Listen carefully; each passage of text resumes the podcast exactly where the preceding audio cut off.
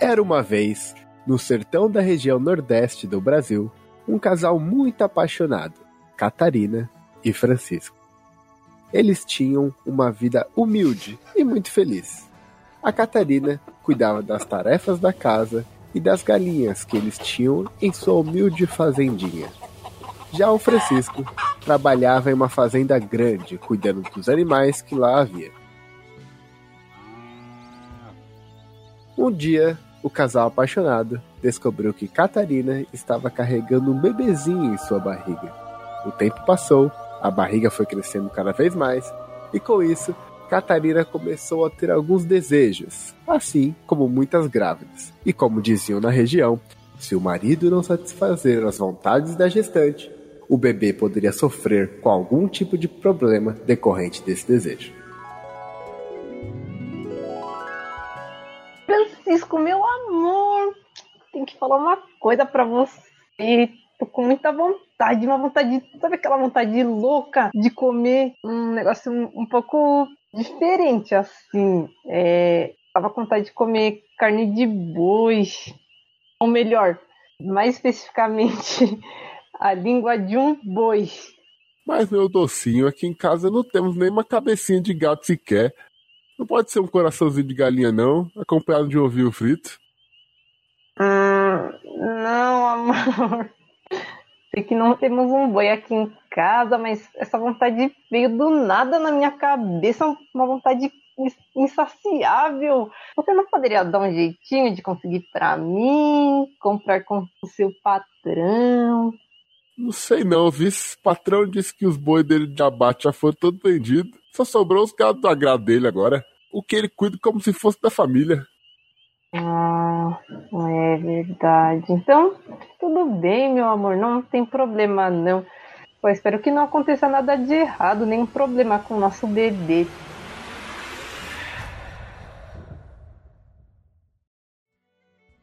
Francisco, após ouvir isso, teve o seu coração apertado, porque não queria ver sua esposa triste, muito menos que algo acontecesse ao bebê.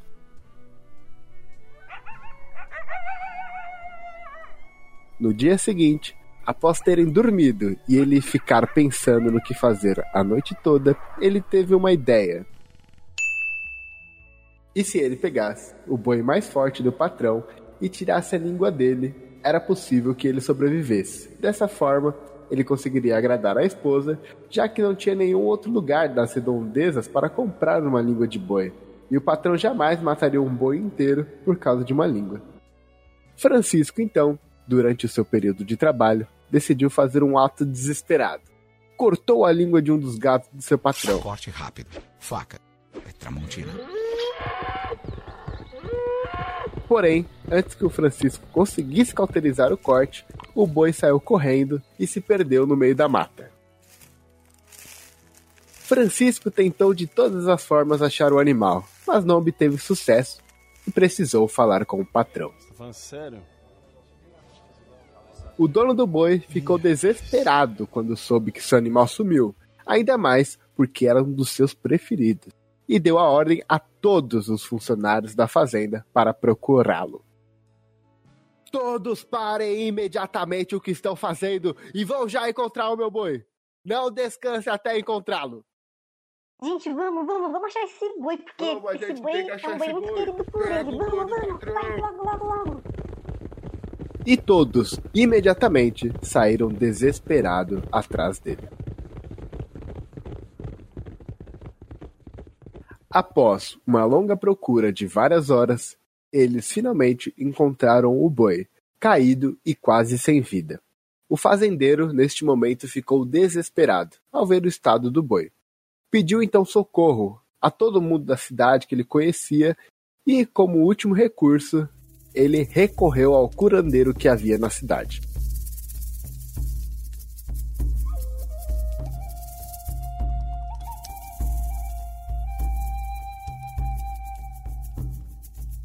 E depois de muito esforço, conseguiu curá-lo. E Francisco até ficou surpreso, pois no estado que estava o boi, ele diria até que o boi foi ressuscitado. Francisco, muito arrependido e culpado por sua ação e percebendo o sofrimento do dono do boi, pediu perdão ao seu chefe e contou o motivo de tal atitude e por que o boi quase morreu. O fazendeiro ficou furioso, pois Francisco deveria ter pedido a sua autorização antes, mas no final aceitou suas desculpas por ver que era um gesto de demonstração de amor a Catarina e a preocupação de um bebê a caminho. E deixou o Francisco levar a língua de seu boi tão querido e, para homenagear a força que seu boi possui, realizou uma grande festa para comemorar a cura. A partir deste fato, a festa passou a ser tradição todos os anos a festa do Bumba Meu Boi.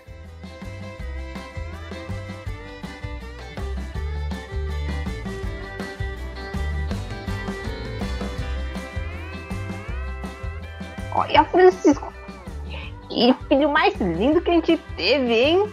Ó, oh, valeu a pena aquela língua. É, esse menino aí tá realmente muito bonito. Vai, vai crescer forte como um boi.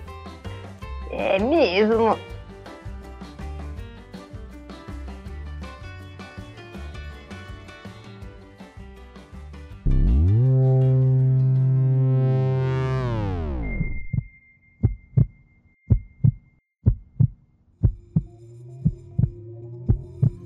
The way our brain works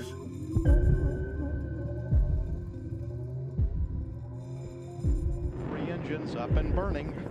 Two, one, zero, and liftoff. Yeah, Mr. White. Yes, science.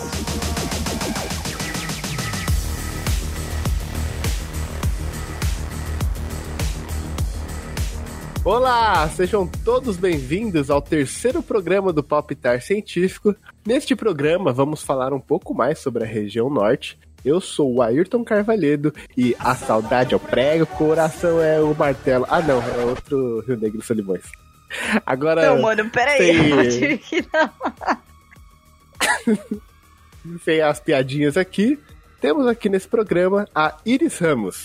Muito bom dia, boa tarde, uma ótima noite para você que está ouvindo todos nós aqui do Palpitar Científico. Bom, eu sou a Iris Ramos e hoje eu vou deixar uma breve reflexão para vocês de um poema que se chama Da Minha Aldeia, de Alberto Caeiro. Da minha aldeia vejo quanto da terra se pode ver no universo. Por isso, a minha aldeia é tão grande como outra terra qualquer. Porque eu sou do tamanho que vejo, e não da minha altura. E hoje não teremos, infelizmente, a participação nem da Letícia e nem da Larissa, porém temos convidados muito importantes aqui nesse programa que vai ajudar a complementar esse assunto. Primeiro, temos a presença do Marcos Vinícius. Marcos, por favor, se apresente. Quem é você? Do que você é formado? Se apresente para os nossos ouvintes. Oi, gente, meu nome é Marcos. Eu sou formado em Ciências Biológicas Sou atualmente professor da Secretaria de Educação, na área de educação formal, e já atuei também na educação informal. Aí a minha frase é de do Rousseau, do Contrato Social de 1762. O homem nasce livre e por toda parte está acorrentado. Falo mais nada, só essa frase diz tudo. e também temos a Rejane, que é uma amiga nossa aqui do Palpitar, e ela cresceu na região norte do país, em Rondônia. E ela estará aqui para contar um pouquinho mais sobre isso. Então, por favor, Regiane, se apresente. Quem é você? Olá, gente. Meu nome é Rejane. Eu nasci em Rondônia, vim para São Paulo e me formei em Ciências Biológicas. É, atualmente eu estou trabalhando na área técnica de um laboratório de criopreservação de células tronco. E é um prazer estar aqui com vocês hoje. Espero passar todas as informações que vocês estão ansiando. Ah, tenho certeza que vai ser um papo maravilhoso. Então, bora lá, sem perder mais tempo. Vamos começar pela introdução do programa e depois vamos bater esse papo.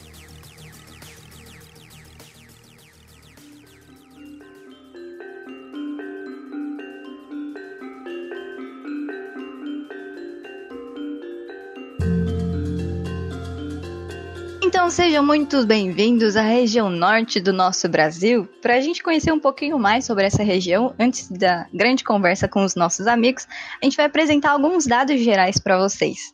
É, a região norte do Brasil ela é composta por sete estados, entre eles Tocantins, Pará, Amapá, Amazonas, Roraima, Rondônia e Acre. A região norte ela é conhecida como a maior extensão territorial do Brasil, com cerca de 3 milhões 870 mil quilômetros quadrados, o que acaba contrastando com a sua baixa taxa populacional, cerca de 15, mil, 15 milhões 864 mil 454 habitantes. Como vocês podem ver, né, a região norte ela é conhecida como vasto ela é conhecida como grande área né, territorial do nosso país, mas a população acaba sendo uma das me menores em relação às outras regiões do Brasil. E aí eu vou colocar também para vocês aqui mais informações sobre a população da região norte. A taxa de fecundidade, a maior taxa dentre os sete estados da região, é a do Acre, com cerca de 2,82 filhos por mulher. A faixa etária da região norte, ela é conhecida como aquele gráfico que a gente vê nos estudos de geografia de funil, sabem? Onde a maior população se encontra nas é, com idade mais jovem, entre 29, aliás, entre 20 e 29 anos. Então é conhecida como população mais jovial.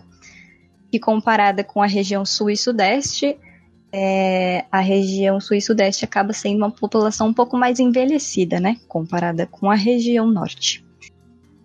Um dado também muito importante, já que a gente também vai falar um pouco sobre educação, o percentual de jovens fora da escola na região norte, segundo o IBGE, né, o último censo de 2010, é, infelizmente ainda era a região com maior porcentagem né, de jovens fora da escola, mas sofreu sim uma queda, que antes estava de cerca de 11% e baixou para 5,6%.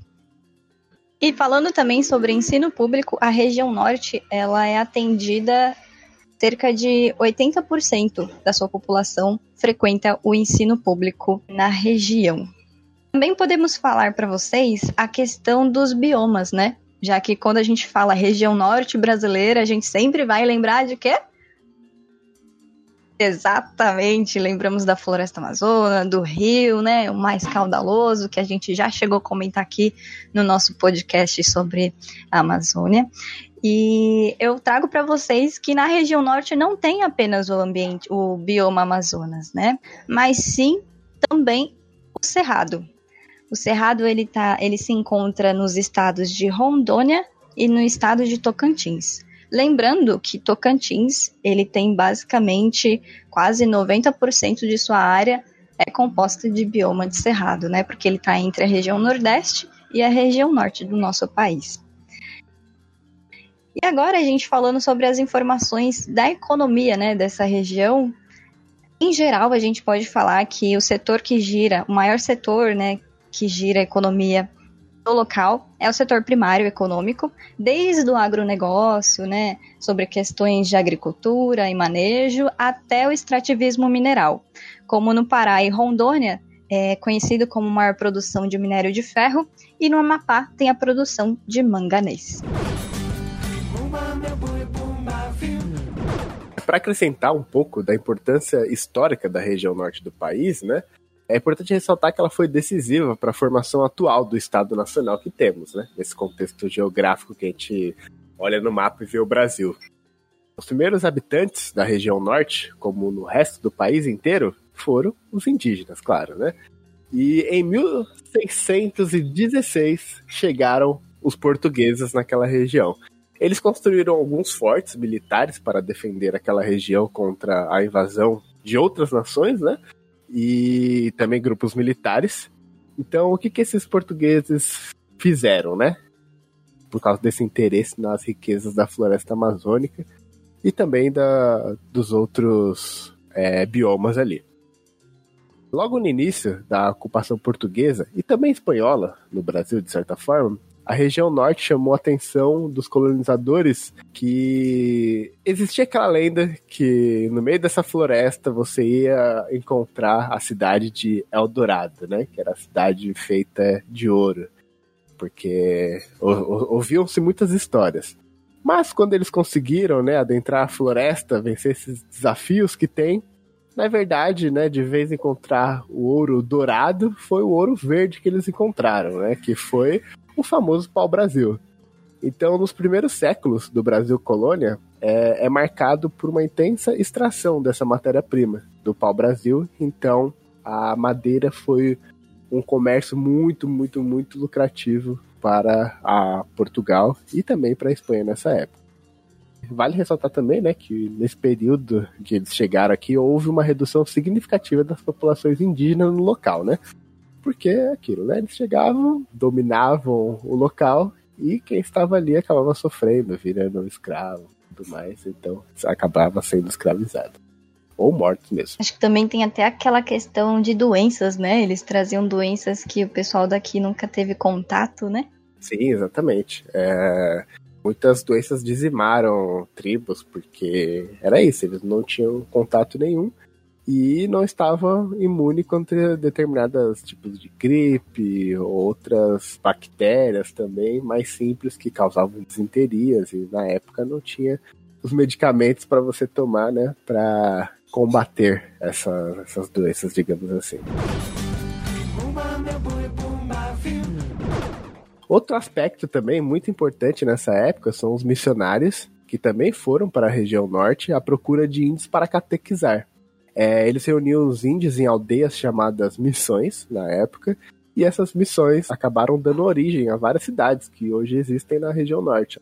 Os brasileiros de outros estados também, principalmente nordestinos, foram também para a região norte a fim de trabalhar na extração de borracha. A borracha foi um grande atrativo nessa época e também muitas famílias japonesas foram trabalhar nas colônias agrícolas. Os japoneses, inclusive, iniciaram a, a plantação de pimenta do reino e da juta nessa região.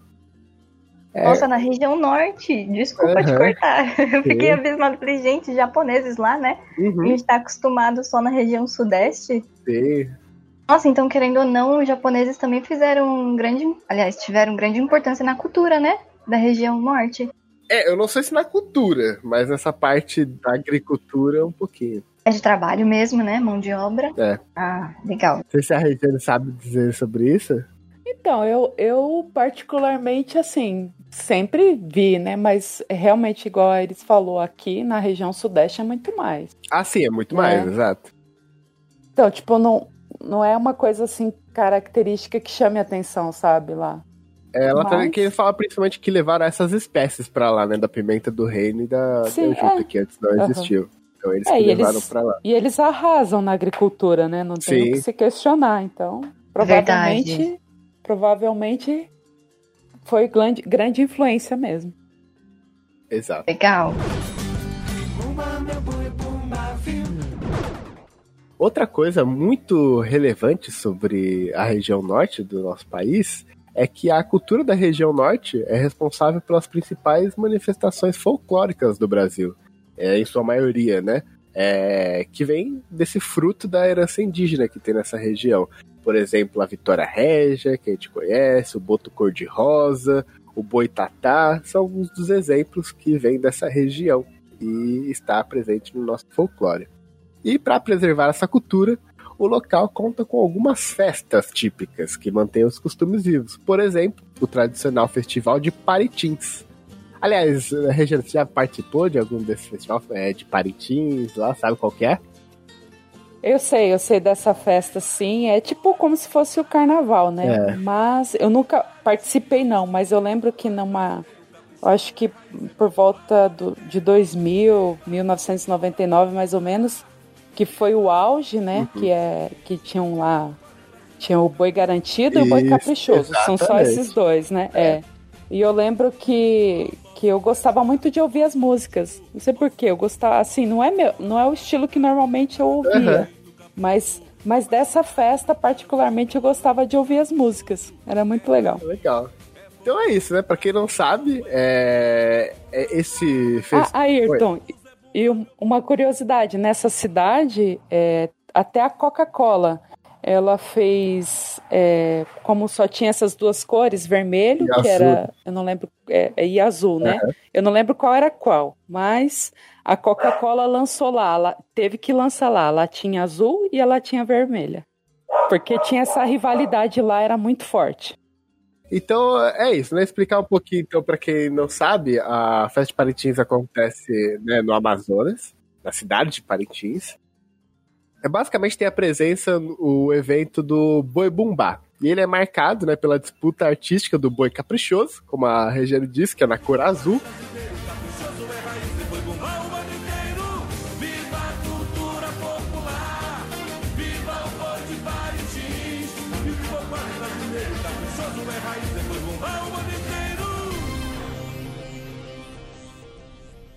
E do boi garantido na cor vermelha.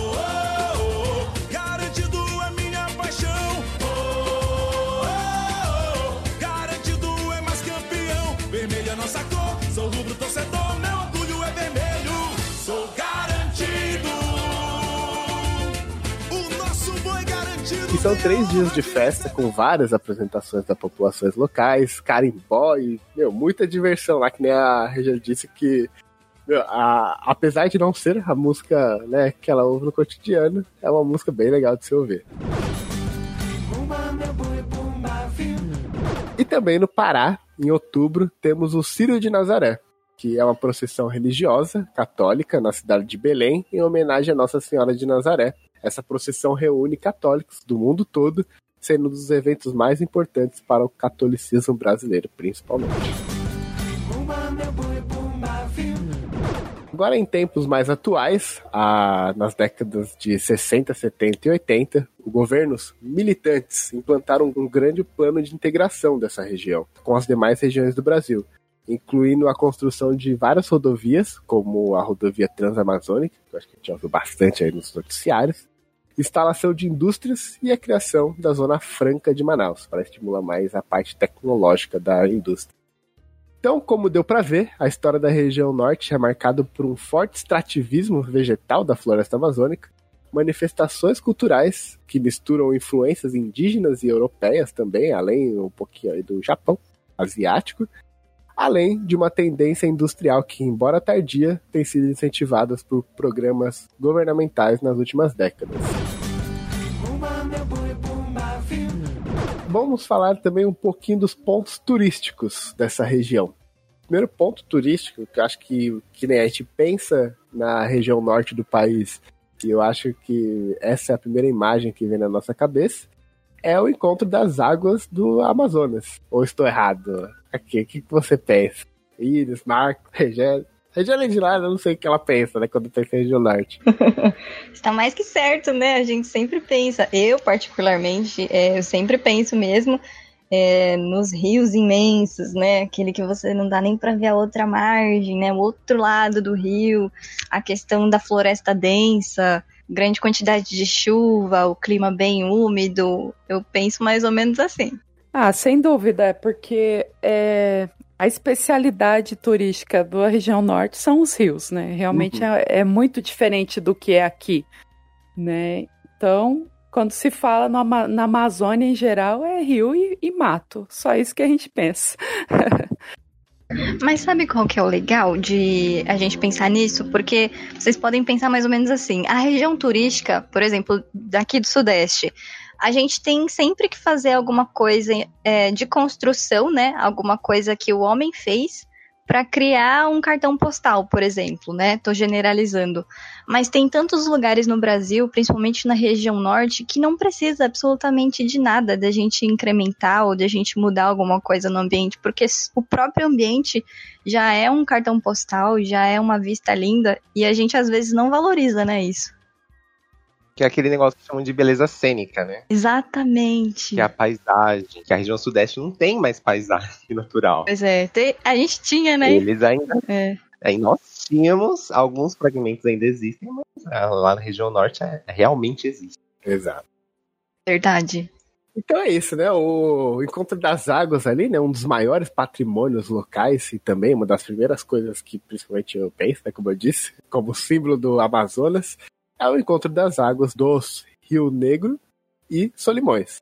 É definitivamente uma experiência única pra quem fez esse passeio, né? Infelizmente eu nunca fui. Eu não sei se alguém aqui já foi. Alguém já foi? Eu Não? também nunca fui, gente. Eu nunca fui.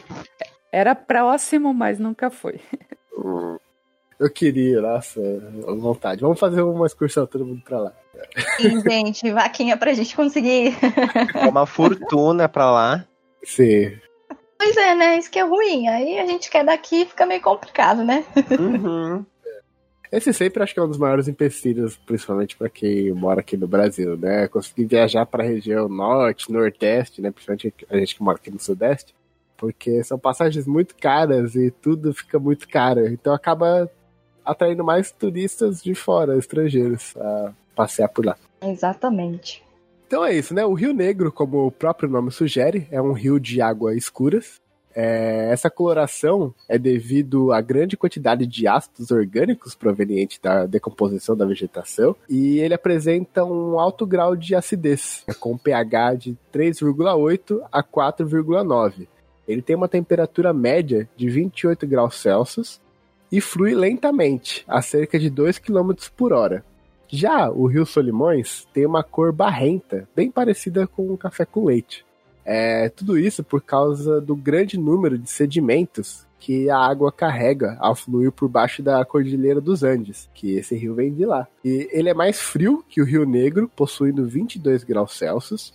Além disso, flui mais rápido, correndo cerca de 6 km por hora. Inicialmente, eles não se misturam, e acho que essa é a principal atratividade dali, né? É, esse fenômeno se estende por cerca de 6 quilômetros depois que eles se juntam, passando a receber depois o nome de Rio Amazonas, um dos principais meios econômicos e de transportes dos habitantes da cidade de Manaus. E aí, né, todo mundo deve estar se perguntando, né, por que eles não se misturam? Tem o que? Uma barreira ali no meio deles, né? Sei lá, construíram um muro. O que, que, que causa isso? Fizeram uma proteção mágica. E aí, gente? O que, que é isso? O, o segredo é bem simples, é, tá na diferença da composição, da- como eu disse, a taxa de acidez também, a temperatura, de um fluxo e a densidade, é que evita que os dois se misturem, né, quando se encontram. É, o contraste de cores também é muito gritante, é, esse fenômeno pode ser visto até mesmo do espaço, se você conseguir dar um zoomzinho ali, você consegue ver a diferença da cor desse rio. Fazem formas muito bonitas. Então fica parecendo uma pintura mesmo. Outro lugar muito, muito bonito é o Parque do Jalapão, que fica em Tocantins. Ele tem inúmeros atrativos ecoturísticos e ele é perfeito para quem curte né, um turismo com aventura, aí, né, fazer umas trilhas tudo mais, porque tem bastante cachoeira, água transparente, tem as chapadas e as dunas da, de cor alaranjadas, rende bastante foto aí pro Instagram. E o lugar, meu, é um verdadeiro paraíso, assim. Tem coisa pra caramba pra fazer por lá, porque tem queda d'água em formato de ferradura, tem Cachoeira da Velha, que é um dos ícones de lá, assim como o Fervedouro do Ceissa, que é um poço cristalino no qual é impossível afundar devido à pressão da água.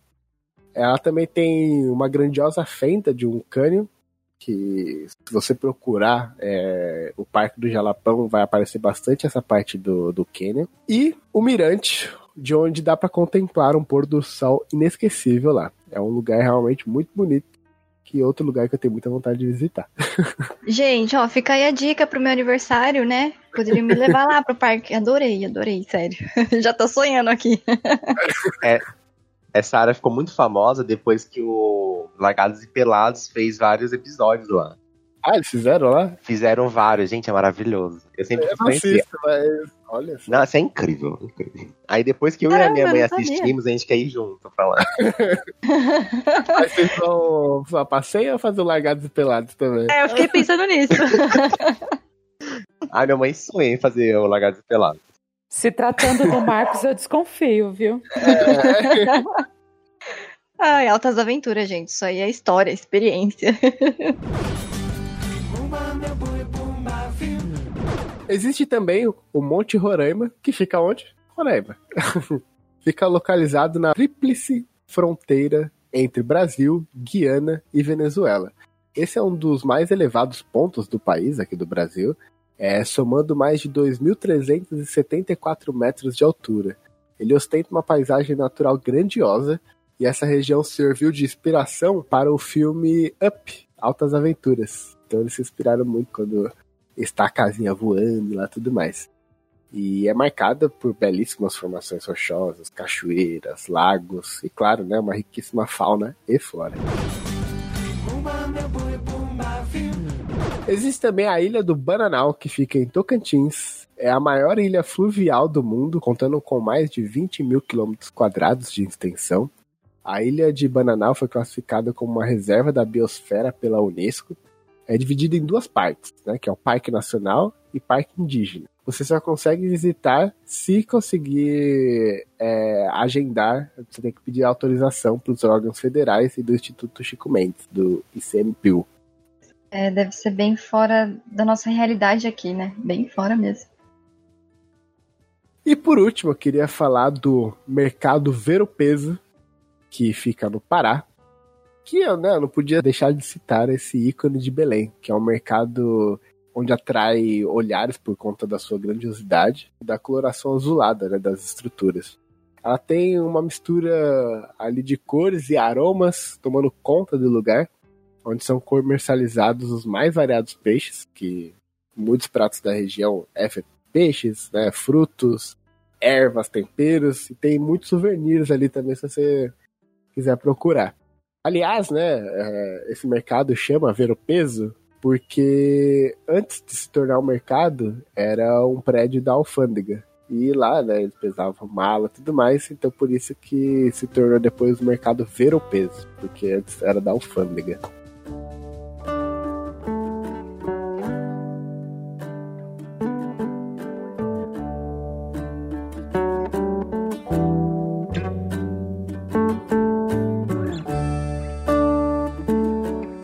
Agora vamos a uma visão geral de Rondônia. Ele, Rondônia é um estado pertencente né, à região norte, como sabemos, e tem a cidade de Porto Velho como sua capital. E quem nasce nesse estado é chamado de rondoniense ou rondoniano. Eugênio, uma dúvida, você costuma falar mais que é rondoniense ou rondoniana? Eu falo rondoniense. Rondoniano eu acho estranho. Mas tá certo também. É, tá certo, que tá certo os dois. Eu queria essa dúvida. Como é que as pessoas de lá costumam falar mais? Você acha estranho um ou outro? É legal. Eu falo saber. rondoniense. Rondoniano parece que, sei lá, veio de Marte, né? Marciano. Né? É de outro Sim. planeta. É, bem, bem isso. Mas é engraçado, legal. Eu não sabia que um lugar tinha duas formas de se chamar. Acho que é o único estado aqui do Brasil que tem duas formas de se chamar quem nasce né, no estado. É um estado especial, certo? Exato. Ele possui uma população estimada de aproximadamente, agora em 2020, de 1 milhão 797 mil pessoas. E ela é a 23 colocada em número de população, o número né, de população dos estados brasileiros. No ranking de índice de desenvolvimento humano, né, no IDH, ela possui uma pontuação de 0,690. Isso quer dizer que é a 15ª nesse ranking. E essas só umas informações rápidas sobre Rondônia, porque agora vamos à pauta principal e vamos conversar com a Regiane e ela vai nos contar um pouquinho sobre como foi crescer nessa região e mais algumas curiosidades. Então vamos lá conversar com a Regiane.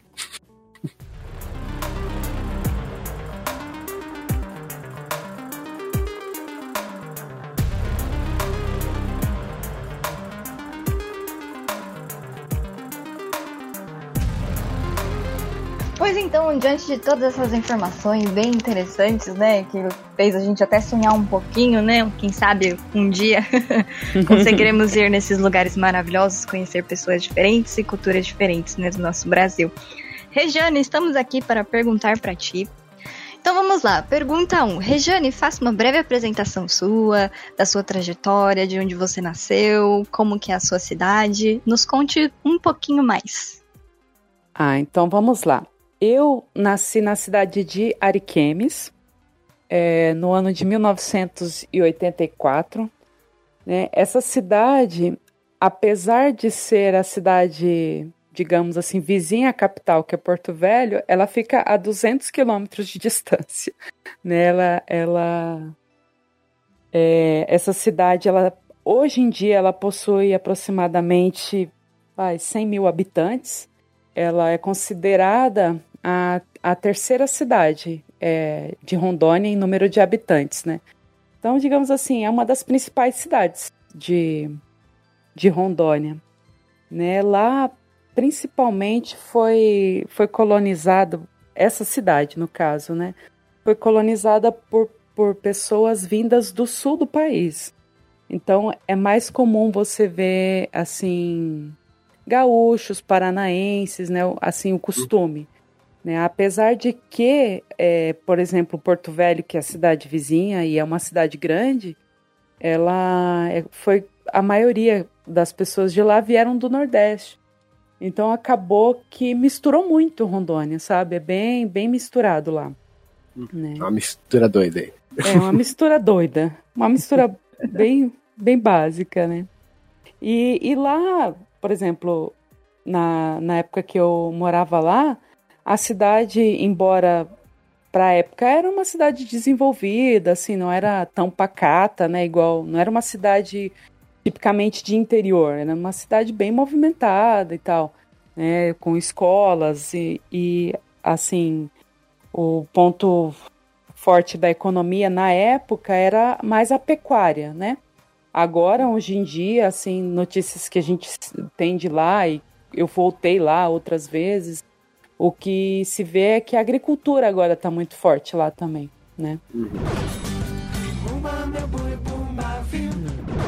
É, por exemplo, a cidade que, que eu morava, que era Ariquemes, é, era uma cidade, quando a gente se compara a São Paulo, era muito pequena, claro. É, né? não dá, não dá pra comparar, né?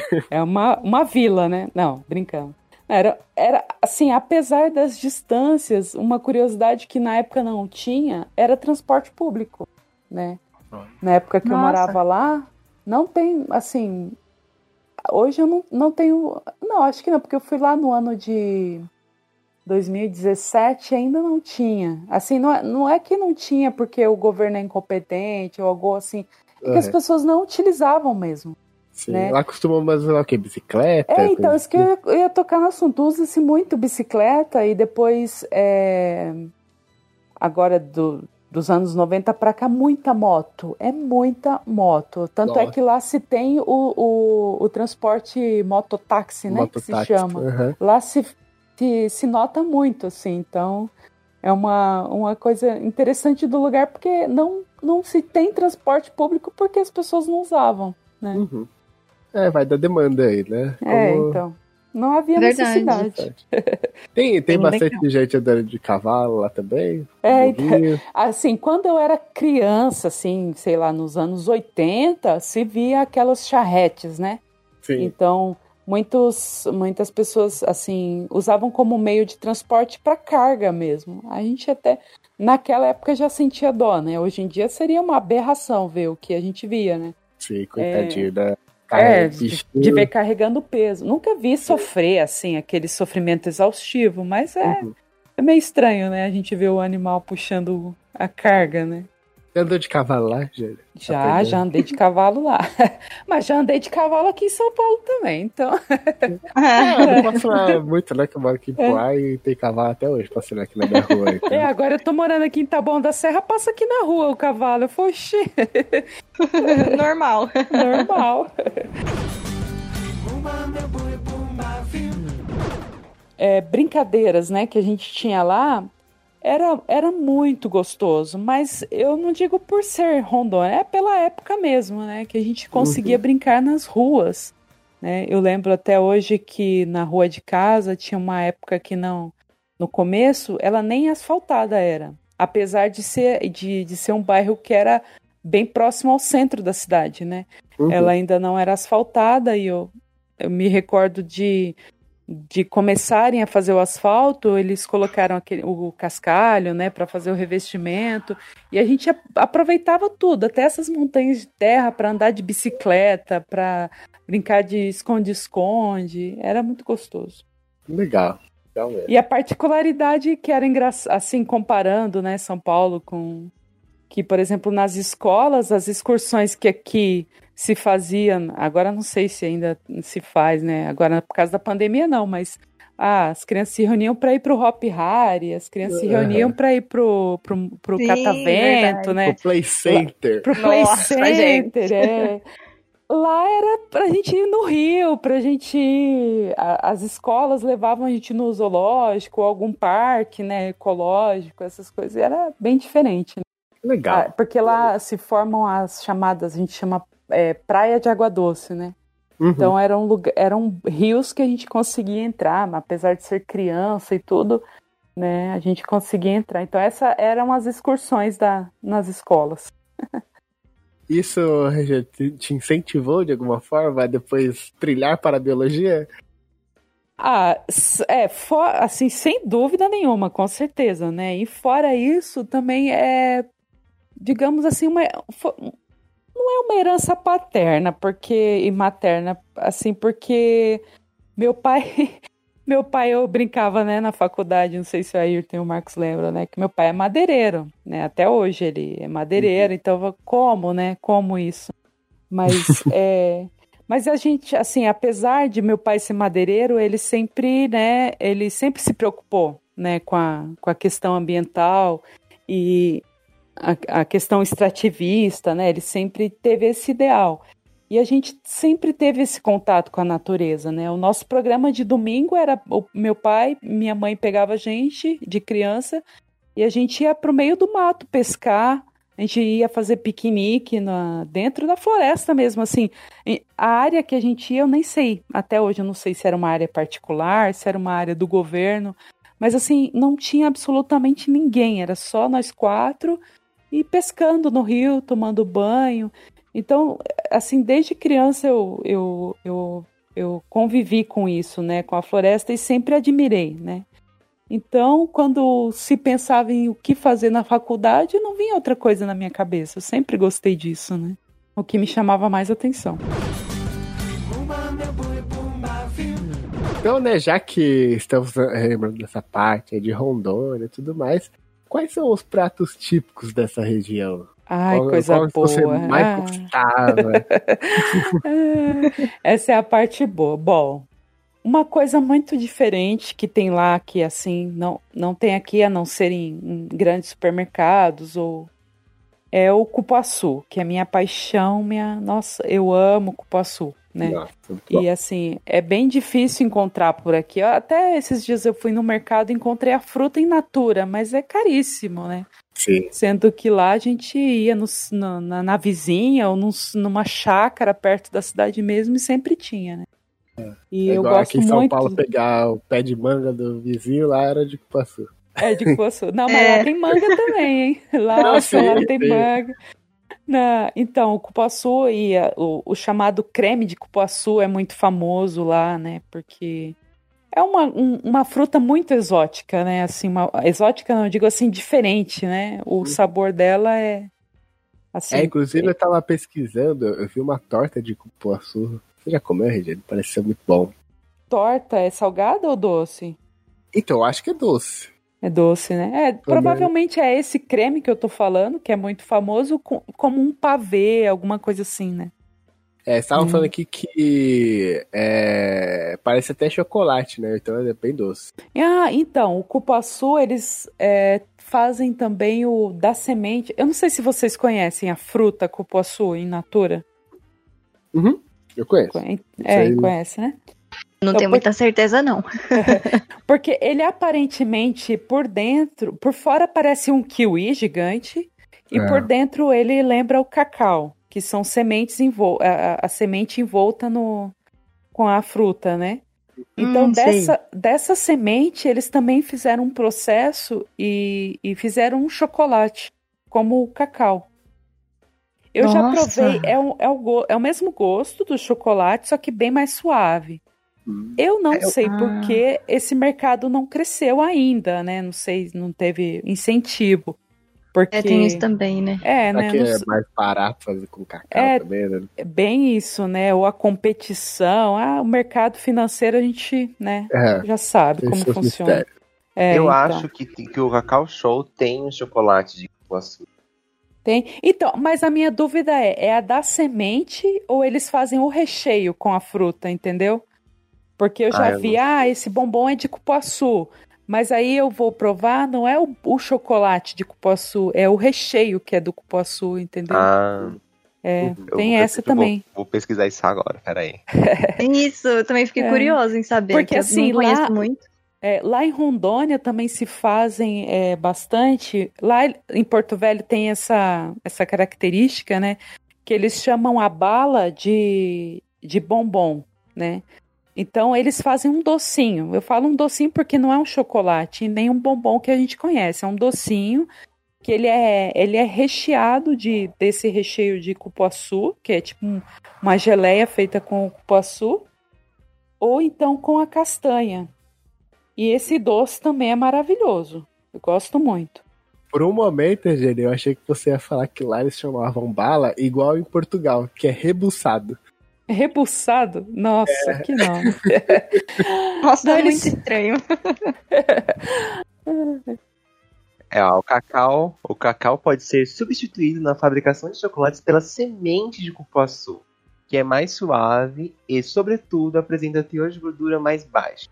Isso era uma pesquisa da Unicamp em 1999. Nossa. Nossa, gente, e a gente não sabe disso ainda.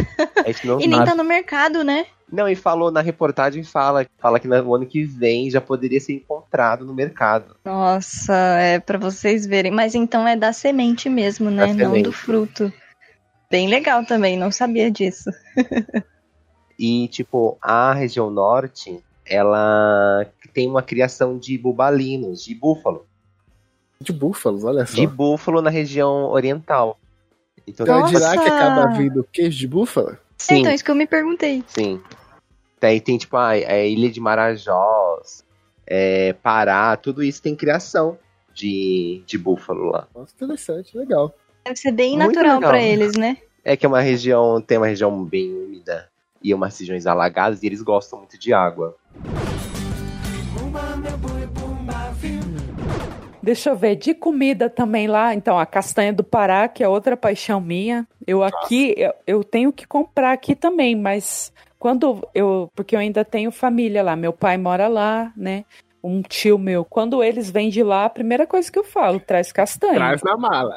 Traz na bala. Meu pai, meu pai nem pergunta, ele já traz, né?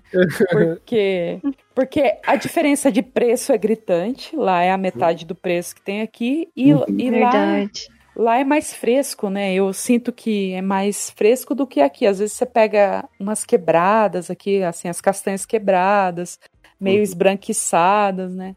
E lá eu, eu, eu sinto ela mais, mais gostosa mesmo, vai. Acho mais gostoso. Agora, de pratos típicos de lá é o peixe, né? O peixe tá é em tudo. Peixe frito, caldeira, a caldeirada, nossa, muito bom também, que é feito do, tuca- do tucunaré ou do pintado, é muito usado lá também. São pratos típicos da região, né? Que é feito a tal da caldeirada. É muito bom. Também minha paixão é peixe. Só uma dúvida mesmo sobre os pratos típicos, né? Que você falou, foi falando sobre os alimentos, né? Mais utilizados. Uhum. E uma dúvida que, infelizmente, né, a gente acaba confundindo com o Nordeste e o Norte Uhum. é em relação ao tempero. O tempero, você- acha que do Norte é bem mais forte comparado com o Nordeste, Sudeste, ou não? Não, então, como eu falei, assim, por exemplo, Porto Velho, ele, a maioria das pessoas, até o sotaque da cidade de Porto Velho, é do Nordeste. Então, a maioria, assim, dos temperos de lá é muito próximo do, do Nordeste, né? Então, por isso que às Ah, vezes as pessoas até confundem, né? Eu acho que isso atribui, né, pra essa percepção de, às Sim, vezes, as pessoas pensarem em norte. Fala assim, ah, já foi pro norte? Ah, já, É. mas ela foi pro nordeste, Fui sei pra lá, Bahia. Porque, porque acaba contribuindo esse sotaque, assim, também de lá, né? É porque, assim, a, a cidade que eu moro, na época que eu, mora, que eu moro, que eu morava, na época, ela, a maioria era do sul, né? é, pessoas do Paraná, principalmente porque nos anos 80, no final da década de 70, o governo incentivou muito a ida, né, para o desenvolvimento da região. Então, eram cedidas áreas, né, para as pessoas irem e tal. E só que agora com o crescimento, com a expansão e tudo, meio que misturou mesmo, né? Tipo, o pessoal da capital foi para o interior, do interior foi para a capital. Mas assim, é, no caso Porto Velho, que é a capital, lá é gritante até o sotaque, assim. Tem um pouquinho de variação, vai. Mas assim, é bem nordestino mesmo, né? Tudo, tipo, é maninha, é mano, assim, ou maninha, assim, é, o sotaque é bem típico do Nordeste mesmo, né? E daí, consequentemente, a comida de lá também é muito próxima, né? Pois é, né? A gente ficou falando sobre comidas, muito interessante esse papo, né? E a gente já dá um gancho assim para os tipos de festas. E aí, Regiane, quais são as tradições, os tipos de festas mais padrões lá da região, em relação às crenças? Então, a, na minha cidade é, de Ariquemes tem uma festa que, que é considerada, se eu não me engano, é a terceira em, em tamanho no Brasil né? Ela é festa de rodeio mesmo, né? Caramba! Ela, é, ela perde para para festa de Barretos, com certeza, né? Uhum. É uma festa muito grande. Eu lembro que na época que eu participava, que eu ia, ela teve um, um recorde de 100 mil pessoas na festa, entendeu? É uma festa que atrai a, a, o estado inteiro, né? Porque, Nossa. claro, vai vão artistas conhecidos, né, e tal.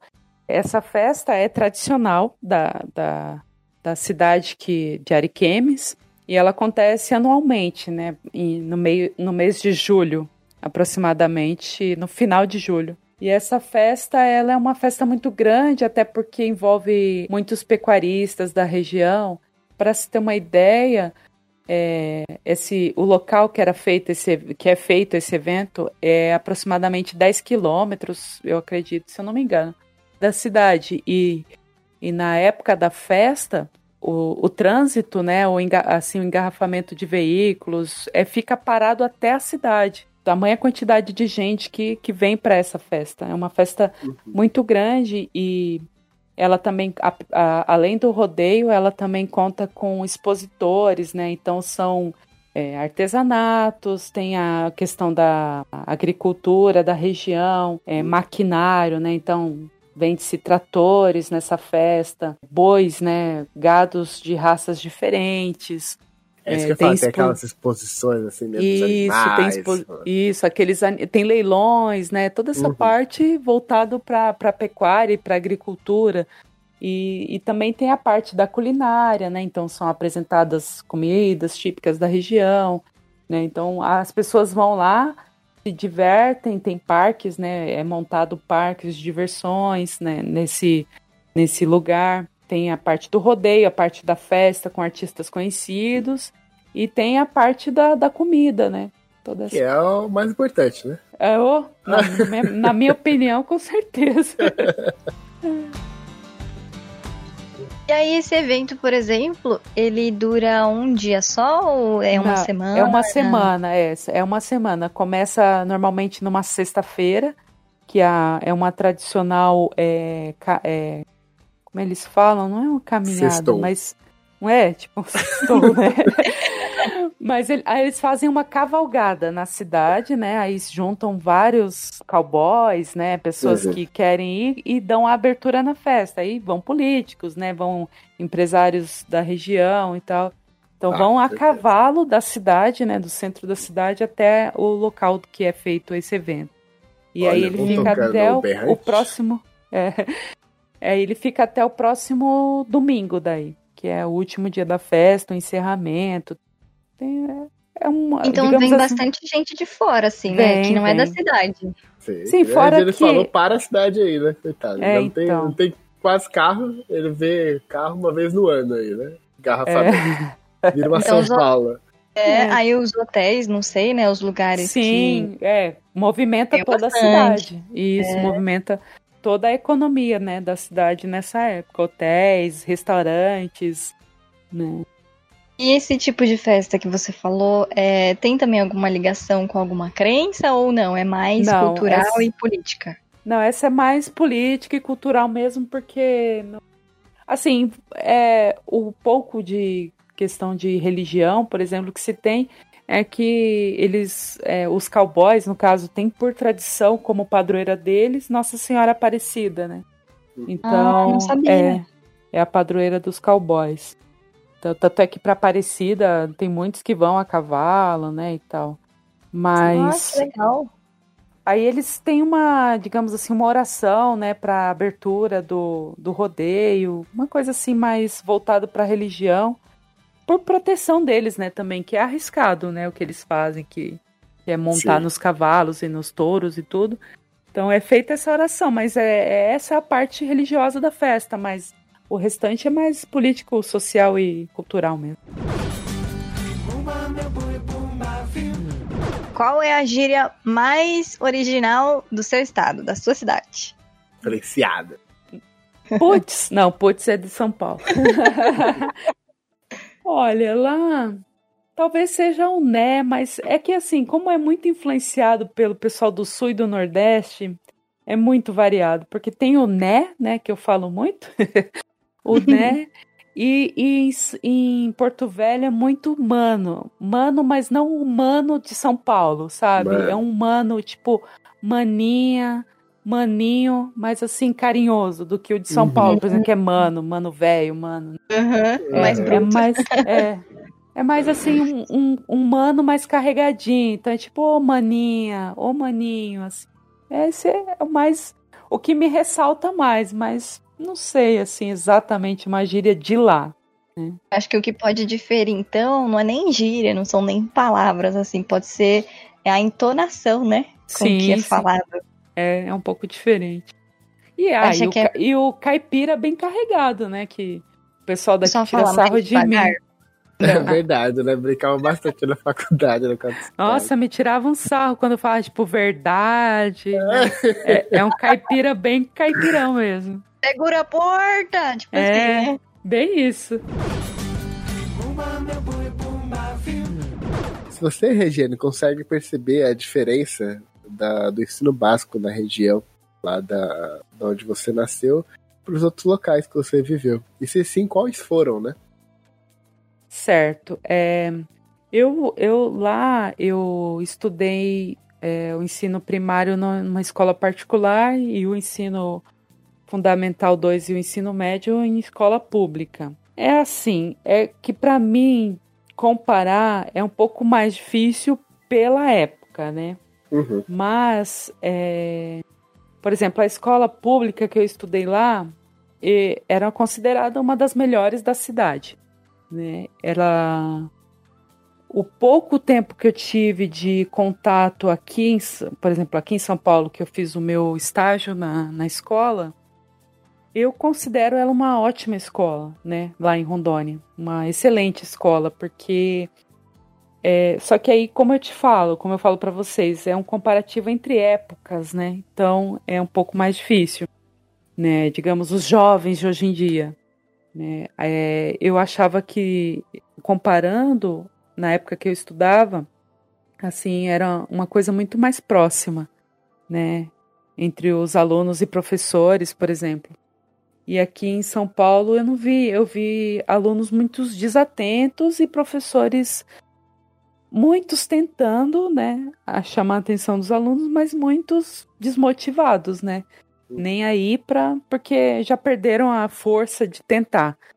né? Então é difícil para mim comparar a- uma coisa atual agora. Ah, Porque, sim. né, cê- cê- não sei se vocês estão me entendendo. Não, porque- é, eu acho que é. o que você quis focar mesmo é mais em relação à diferença de trocas de interesses, né? E de Sim, proximidade entre aluno É, eu não sei se é uma coisa de época, né? Pode ser, porque hoje Pode em dia os ser, alunos verdade. não, muitos alunos não querem nem saber, né? E na época, por exemplo, lá, é, eu, o, que, o que era cultural de lá é, por exemplo, o, o adolescente terminar o ensino médio e se mandar para o sul, se mandar para o sudeste para Uhum. estudar. Porque lá não tinha faculdade, né? Na época que eu terminei o ensino médio, tinha faculdade, mas era só voltado para administração, por exemplo, ou pedagogia. Era o único curso que tinha.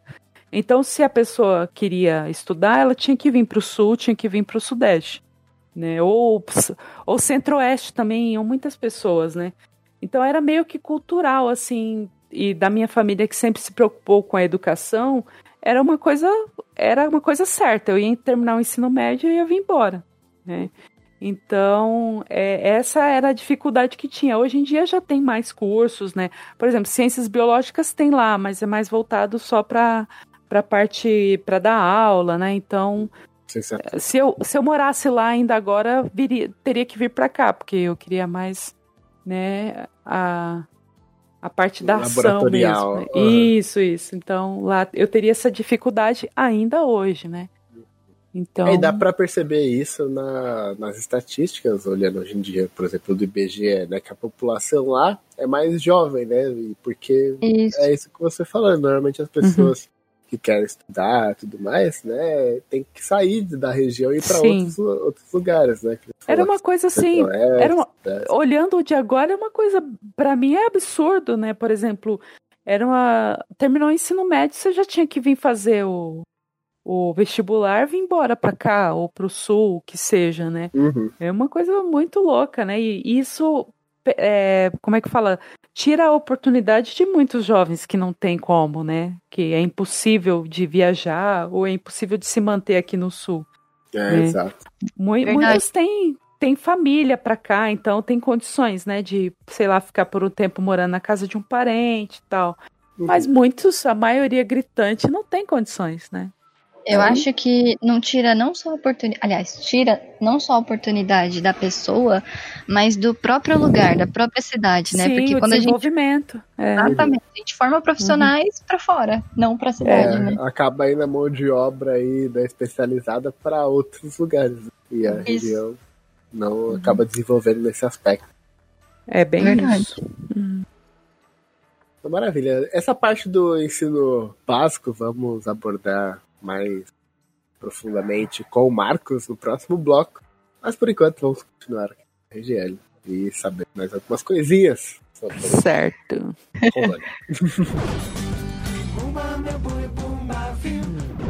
Vamos lá. Então, né, a gente conversou sobre questões culturais, gírias, né? Até comentamos um pouco mais sobre educação. E o Ayrton ele até falou no comecinho, né, sobre pontos turísticos da região norte em geral. Eu gostaria de saber de você, Regiane, é ponto turístico da sua cidade mesmo ou do seu estado? Certo. É, da minha cidade, o, assim, pontos turísticos que tem é, é, são, por exemplo, a gente chama balneários, né, para cá. Lugares assim que determinadas épocas do ano, que seriam agora é, do meio do ano para o fim, que, que há possibilidades de se entrar no rio. É, eu digo agora nessa época porque na época das chuvas, que são no final do ano, começo do ano, né, dezembro e janeiro, é, a chuva é muito intensa lá, então os rios ficam muito caudalosos, não, não é possível entrar. Agora nessa época que, que também é muito quente lá, é mais quente, digamos, né, porque quente sempre é, mas é. É, é, mais quente ainda, né? A temperatura todos os dias é 35 graus, 36, né? Então tem esses Nossa. rios, é, esses rios que possibilitam a, a entrada, né? Assim, para tomar banho, tem, é, como é que fala? É, areia, né, em volta, como se fosse uma praia mesmo. Então, as pessoas vão lá, é, levam churrasqueira portátil, fazem, né, levam bebidas e aproveitam para fazer tipo um piquenique, alguma coisa assim. Tem né? pesqueiros também, né? Mais tem, pra tem, tem muitos pesqueiros, né? Tem, tem parques aquáticos, assim, não são muitos, mas tem alguns, né? Que uhum. tem piscinas, tem toboáguas, essas coisas, né? Que era muito gostoso. Bom, na minha época tinha, né? Então era uma, um atrativo super, né, para mim, porque é, digamos assim, quando chegou esse parque aquático que tinha na minha região ali, E, nossa, lotava de gente, assim, era um piscinão de ramos, né? Porque era muita gente que ia. que era uma coisa diferente, era tobo, toboágua, né? Uma coisa. É verdade. Joe, assim. E um lugar que eu acho, assim, até hoje eu me lembro, eu só lamento por não ter ido lá mais vezes e por ter conhecido, digamos, tão tarde, porque eu fui lá. Eu fui lá já quando quase já indo embora. Eu devia ter, sei lá, uns 15, 16 anos. Eu conheci um lugar chamado é, Vale do Apertado, que é em Rondônia. Acho que vocês nunca ouviram falar. É pouco, pouco conhecido entre os, os habitantes mesmo de lá. Mas é, um, é um lugar que fica perto de uma cidade é, chamada é, Vilhena, né? Que é uma cidade, uma cidade grande também, né? Mas é, se eu não me engano, ah, eu não lembro se era Pimenta. Ah, Pimenta Bueno. Pimenta Bueno, que é a cidade de lá, que, que fica esse vale. É um vale lindo, chama apertado porque assim, um rio caudaloso, imenso, gigante, ele passa por um canyon, né? Olha. Um canyon estreito. Então ele, sei lá, ele deve ter uns 20 metros de profundidade, ou muito mais. né? E, e tem cachoeiras na região, que é, é difícil porque lá em Rondônia a característica do, da paisagem é uma coisa mais reta, né? Uhum. Não Uhum. tem, você pouco vê, igual aqui pro sul, pro sudeste, montanhas. A gente não tem É, essa isso- visão, né? É isso que eu ia perguntar, que você tinha falado que tinha bastante mototáxi, né? Normalmente essas regiões têm bastante mototáxi porque tem muita. O relevo é mais plano. né? Não, o relevo é plano, É, planíssimo. é Por exemplo, plano, né? na rua que eu morava, você lá também essa característica é legal, porque é uma cidade é, planejada, então as ruas não são como aqui, por exemplo, que você vai, você olha, ah, eu quero ir naquele prédio ali, mas você, você dá uma volta para chegar lá, né? Uhum. Ah, lá não, É lá verdade. é tudo é como se fosse quadriculado mesmo, sabe? As Sim. ruas começam, vão até o final e tal. É, chique. agora, é, agora tem as a, a periferia é um pouco mais desorganizada, mas em geral é uma coisa mais organizada. Por exemplo, a rua que eu morava, eu conseguia enxergar até o outro bairro, né? É, agora que você Porque- comentou disso, né, e tinha falado, até citado Barretos, você falando isso É. me lembrou muito Barretos, que acho que vocês não lá foram é lá, assim né? também. É, assim, porque daí você fala assim, Uhum. ah, você vai em tal lugar, aí eles falam assim, ah, é na rua A5, sabe? Que Isso. Tem os cruzamentos certinhos, assim, sabe? É tudo A- A cidade que eu, bonitinho. é, a cidade que de Ariquemes, por exemplo, ela, ela o no- hoje os, os bairros mais afastados que foram é, sendo criados atualmente ainda tem nome, mas os principais bairros da cidade não tem nome. É nome, o nome é setor. Sim, exemplo, é, Setor 1, setor 2, setor 3. É, é, assim. exato, lá em Barretos também é assim, engraçado. Eu até tenho amigos que tiram sarro. Isso parece um presídio. Isso... a, Gente, a la eu tava sul, a la pensando norte. Mas, Ai. enfim. É, muito Ah, então, bom. esse vale, ele, esse vale do apertado, ele, ele é uma região que me deu muita angústia um, um certo tempo, porque estavam se cogitando fazer uma hidrelétrica lá. Né? Então ia inundar toda essa parte é pelo tudo, né? Parece que a construção foi adiante, mas não afetou esse vale, né? Então, mas enfim. O, É. o mal de lá, dessa, dessa região, é isso. Não estão nem aí para. Não importa desenvolvimento. É assim, o que importa para eles é o desenvolvimento e o ganho econômico.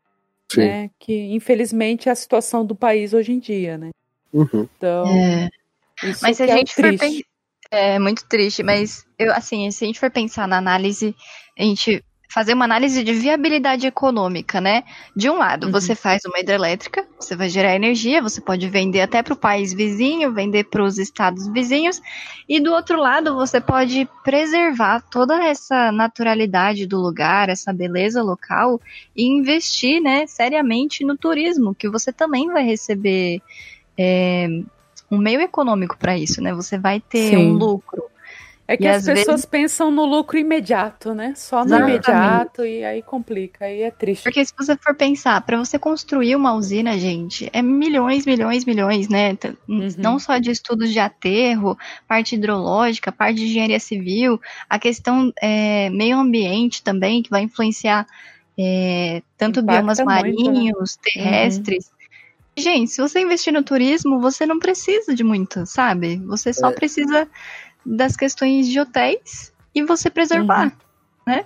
É, É, É e às vezes essa muito questão de hidrelétrica, todo esse trabalho todo é um impacto enorme e nem gera tanta energia elétrica assim. pois é. Exatamente. É Tem muito isso também. triste. Porque, querendo ou não, essa é, questão, a nossa energia, né, do Brasil, que é, a gente depende da energia natural e das águas, né?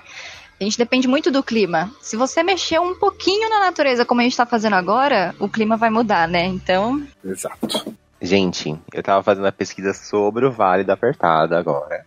Ah, que lindo. Aê, Marco! Tô, tô acompanhando super. E, tipo, eu achei a usina. É a Rondon 2, usina hidroelétrica do Vale do Apertado. O lugar é lindo, maravilhoso. Sim, É lindo mas demais. existe essa usina. A usina não afetou mesmo, né? Não. É, assim, talvez não tudo, né? Não Mas tudo, assim, é. o principal ficou, né? Que é assim, as belezas que tem do lugar. Será que essa usina ela consegue abastecer bastante, assim? Tipo, Nada, mandar. deve ser só a região ali. É coisa. Era, não era uma usina gigantesca, né? Era uma coisa ah, pouca. entendi. Porque assim, realmente, eu vivi na época lá que não, é, não tinha luz elétrica. Ah, tinha luz elétrica, mas não era de hidrelétrica. Era, era, era um, um gerador a diesel. Então, por Ah, sim. exemplo, que abastecia a cidade inteira. Então era Nossa. corriqueiro, era assim, diário a queda da energia. E, e lá com os calores que tem lá, era, é realmente é muito triste você não ter luz. Né? Por É exemplo, a verdade, gente né? tinha a gente tinha um sítio que a gente que tinha, era 50 quilômetros da cidade e não tinha absolutamente nada de luz. Né? A gente Ah. ia lá só com a lanterna e com lamparina que a gente usava na época. Uhum. Então, realmente, para a região, o ganho da, da energia hidrelétrica foi fantástico. né? Ah, foi sim. maravilhoso. Mas, né, a- talvez assim a gente pense, já chega, né? Não precisa mais. Mas É. o ser humano quer mais e mais e mais. Vamos fazer o quê? Mas então, falando sobre energia, eu até quando eu tava pesquisando os dados do IBGE, né, do último censo, é, eu vi essa análise que eles fizeram, né, quantidade de pessoas que não tinham energia que passaram a ter e quantidade de pessoas que tinham energia através de fontes geradoras particulares, como que você falou do diesel, é a né? diesel. A Aham. diesel. Você acha que Isso. hoje, lá na sua cidade, é, a maior parte da população já tem energia fornecida pelas concessionárias ou ainda são particulares fontes de gerador, por exemplo? Ah, não. Não, agora é, é- é praticamente 100% geradoras de energia, né? Por exemplo, do governo, que lá é Eletro, Eletronorte. ah, então é da Eletronorte, acho que conces- É da concessionária. mesmo. concessão, é isso, é isso. O que, o que assim, talvez tenha alguns, algumas localidades rurais, talvez não tenham ainda. Ah, Mas, sim, porque. é. é. Hoje em dia já, já praticamente todos, talvez algumas áreas bem isoladas não tenham ainda. Mas Ah, na sua grande maioria tem sim. Legal, obrigada. Imagina. É, se você tem algum conhecimento, Regiane, sobre funcionamento de ONGs lá na região, ou sobre mesmo disputas territoriais, pode ser agora, ou mesmo na sua época, quando você morava lá. Certo. É, bom, ONGs, assim, a gente sabe que tem, né? é, principalmente é, em áreas mais afastadas, né? Assim como aqui, né? Assim, na, na defesa da- das pessoas menos favorecidas. Eu sei que também tem bastante participação da igreja, é, tanto é, católicos quanto os evangélicos, né? Tem bastante influência. E eu diria que bastante influência mais da igreja evangélica hoje em dia lá. Tem, assim, é uma, a grande maioria. É, então, eles têm essa participação na ajuda de pessoas carentes, de pessoas menos favorecidas, com drogados e, e essas coisas. E quanto a disputas é, territoriais, eh, na época eu não, assim, talvez uma notícia ou outra, né, de, de- dessa questão, talvez ou por falta de, de interesse meu na época, Mas assim, eu sei que hoje, hoje em dia tem, né, assim, questões que mexem muito lá é a, a questão do garimpo, né? Lá é muito forte, igual o Ayrton apresentou no início, né? A, a reserva mineral é, é, é, assim, é bem rica lá. Tanto é que o meu pai tinha um sítio numa uma, era uma cidade vizinha, ficava a 50 quilômetros de distância da cidade de Ariquemes. É, para chegar lá não era tão fácil porque a estrada não, na época não tinha asfalto. Então, você pensa, a gente percorria 50 quilômetros, demorava umas três horas para chegar lá. Né? Demorava muito. Era, demorava para chegar, porque tanto é que em épocas de chuva, por exemplo, tinham vários pontos que atolavam o carro, aí tinha que esperar o trator passar para puxar, era bem difícil mesmo.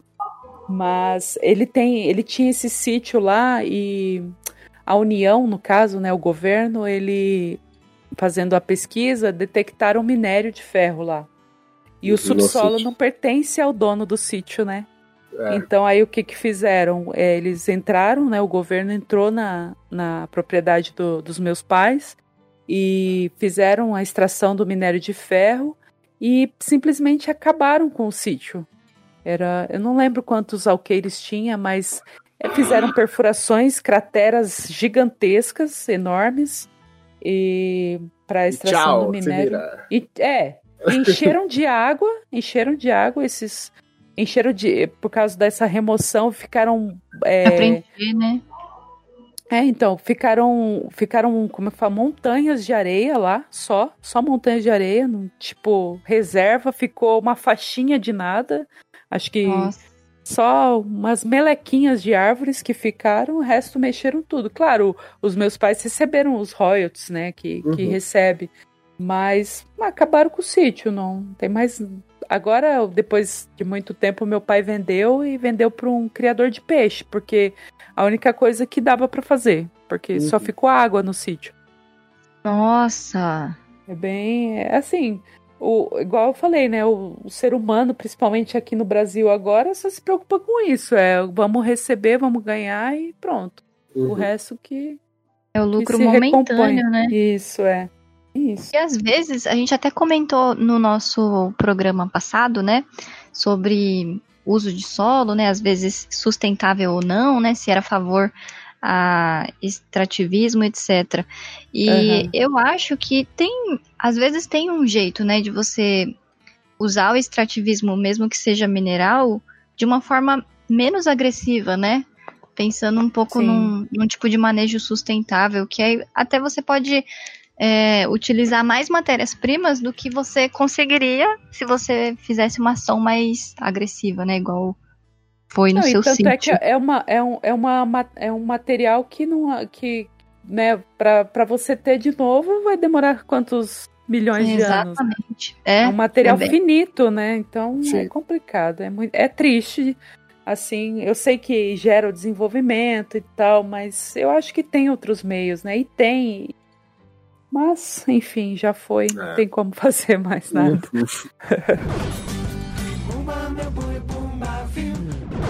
Então, Rejane, vamos partir para nossa última perguntinha para ti.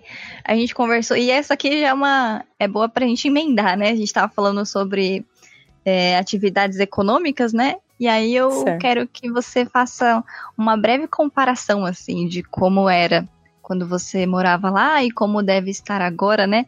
A questão de polo econômico da região, qual que é o principal lá? Ah, certo. Então, é, como eu voltei outras vezes já atualmente, eu voltei para lá, é, é assim, absurdo o desenvolvimento que, que tá a região agora, né?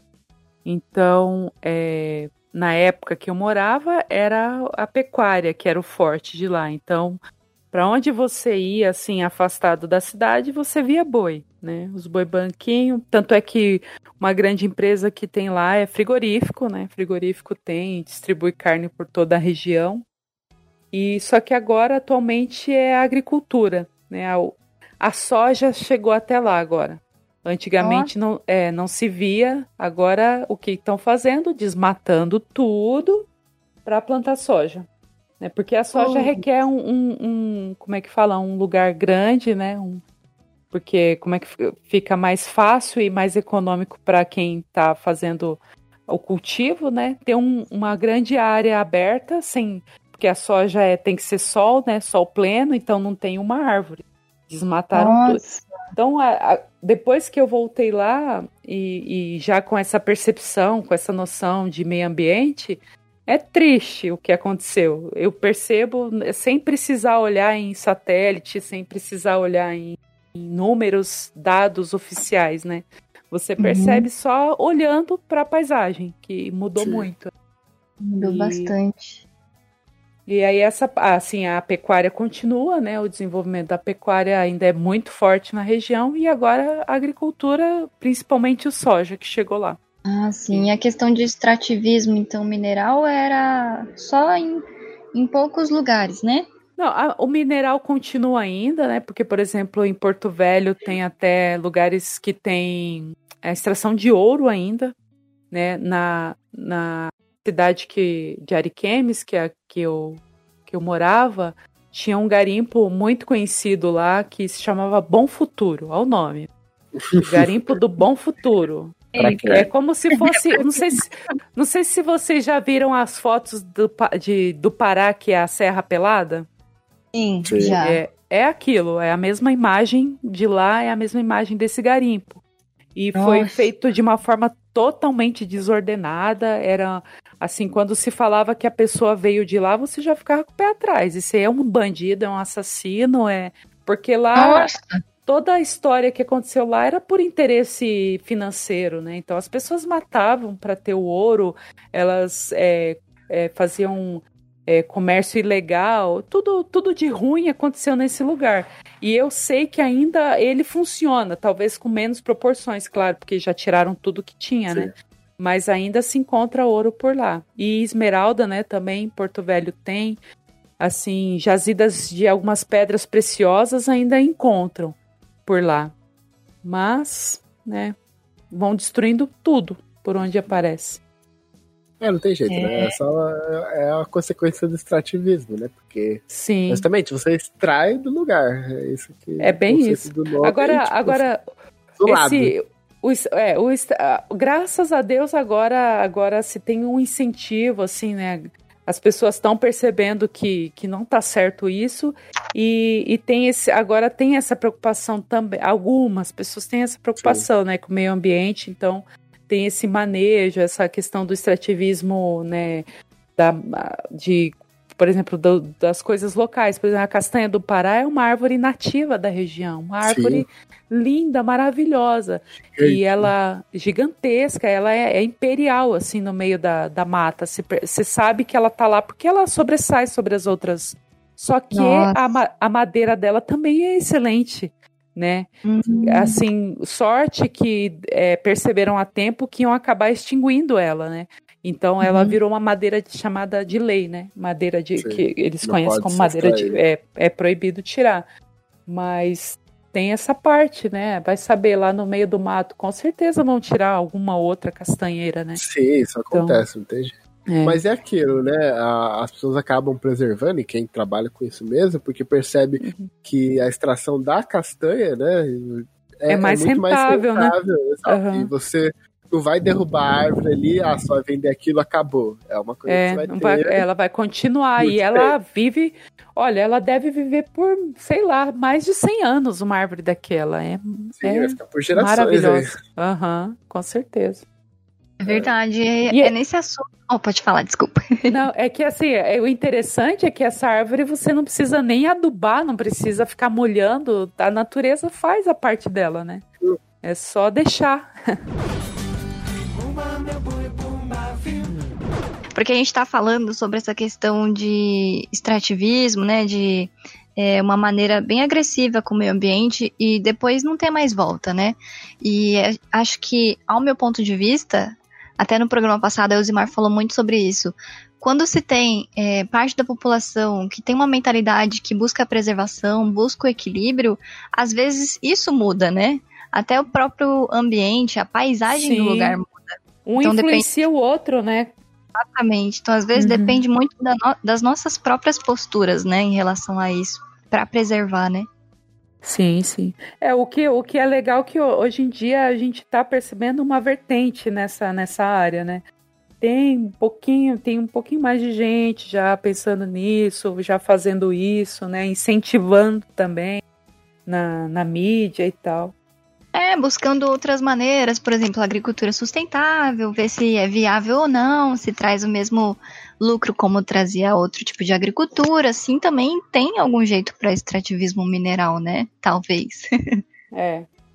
É como diria a nossa professora Solange, né? Você tem que sensibilizar as pessoas. E pra elas entenderem, né? Principalmente as pessoas locais, porque elas que vão cuidar e Elas que estão vendo que está acabando, né? Elas que estão sentindo na pele o drama. É, elas são a chave, assim, da preservação, porque elas dependem disso e elas veem o que acontece, né? Isso aí.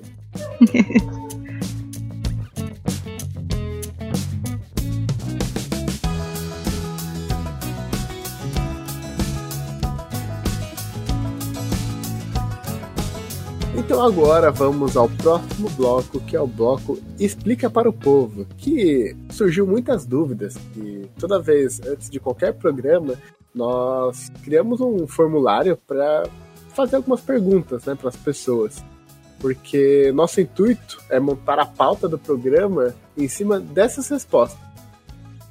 E muitas pessoas ficaram na dúvida da- questão do ensino básico do, da região norte do país, principalmente em relação ao ensino da, do meio ambiente, né, do bioma da Amazônia, e tudo mais. Então, né, convidamos o Marco para tentar falar um pouquinho e explicar para as pessoas sobre esse cenário, quais as diferenças, como é que funciona o ensino básico nessas regiões e aqui também no Sudeste. Então, por favor, Marcos, o palco é todo seu. Ai, obrigado, maravilhoso. Então, existem grandes diferenças entre a, a educação básica das- de todas as regiões do Brasil. Mas para isso é bem interessante começar a falar sobre a Base Nacional Comum Curricular, que é um- uma construção de um currículo básico para servir de base para todo o Brasil, os estados construírem seus currículos. Aí ne- essa construção dessa base já não é de hoje, já, já tem uma discussão desde 2014 sobre isso, para construir um padrãozinho do que, que deve ser ensinado para todas as crianças, jovens e adultos também, sobre o ensino, do ensino. Então, nessa base nacional comum curricular, é discutido, é, é construído basicamente em cima de metodologias ativas, que é aquela ideia de, do aluno como protagonista, é longe daquela ideia de que o, o ensino da, da nuca, que o aluno está um atrás do outro, que ah, ele vai aprender melhor assim. Que aí, tipo, o, professor está lá na frente, ele é o detentor de todo o conhecimento, e nessa base comum curricular nós já temos a discussão do aluno como protagonista. De aí, aí o aluno como desenvolvimento de suas curiosidades sobre as temáticas e conteúdos, e construindo também a partir de competências e habilidades. Então, a partir dessas competências e habilidades, já nós temos já a previsão de, de ensino de, de competências em cima do meio ambiente. Então, desde também lá da Lei de Diretrizes e Bases, falando que cita o ensino de ciências da natureza, nós temos também as discussões sobre o meio ambiente e as características de, do meio ambiente, principalmente dos, dos biomas do Brasil, os ecossistemas do Brasil. Aí, para falar hoje sobre a região norte, eu fiz umas grandes pesquisas sobre os currículos específicos das regiões nortes. E eu foquei bastante em três currículos que foram os que mais me chamaram a atenção, que foi o de Roraima, o de Rondônia, Rejanezinha querida, e o de, e o de, do Amazonas. E também com base no currículo paulista, que eu trabalho dia a dia, no meu dia a dia, constantemente o currículo paulista. Então, perfeito, perfeito maravilhoso. então, já na base comum curricular, nós já temos habilidades que já, já, já é necessário discutir sobre uma caracterização dos ecossistemas brasileiros. Então, lá no ensino de ciências da natureza e ciências do Fundamental 2 e Fundamental 1 e biologia no ensino médio, nós temos as discussões sobre os ecossistemas brasileiros, principalmente lá no sétimo ano do ensino fundamental 2. Esse estudo dos ecossistemas é mais um, um básicozão que vai caracterizar basicamente ah, como que é o ambiente, como que é o solo, como que tem essa, essa o acesso à água do ecossistema e tal. Então existe, por exemplo, aqui pensando no Sudeste, no currículo paulista, nós temos essa habilidade que vai discutir sobre essa caracterização dos ecossistemas brasileiros, citando com certeza lá o bioma da Amazonas, os biomas do, da região norte. E mas eu, nos currículos da região norte nós temos um aprofundamento nesse nos assuntos relevantes à região norte. Por exemplo, lá no currículo do, da Amazonas, o Amazonas, Amazon, amazonense, Amazonense. no currículo no currículo amazonense, nós temos, em uma habilidade específica, a discussão sobre a biopirataria, que é muito diferente dos outros currículos do, das outras regiões do Brasil, que, por exemplo, aqui na região sudeste, nós temos a discussão sobre as unidades de conservação, e não sobre a biopirataria. Porque a biopirataria é uma questão muito severa lá na região norte, que é muito importante também ser discutido, e principalmente com os alunos. Nossa, muito interessante. Aí também é bem interessante, bem legal isso. Aí lá em Rondônia, em Rondônia, nós temos a discussão, uma habilidade específica, falando sobre a preservação da vida e meio ambiente. Então, falando sobre a saúde da, da, das comunidades, individual e da comunidade, nós temos a questão de levantada sobre a preservação da vida em relacionado, relacionado, diretamente relacionado com a preservação do meio ambiente, que é bem importante, né, discutir isso.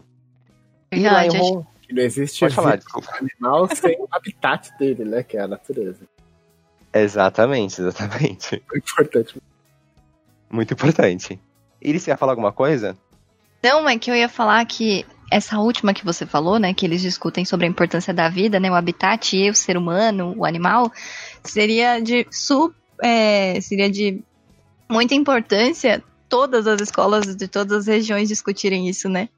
Uhum. É, a, aqui no, na, no currículo paulista, nós temos a discussão da preservação quando a gente fala sobre unidades de conservação.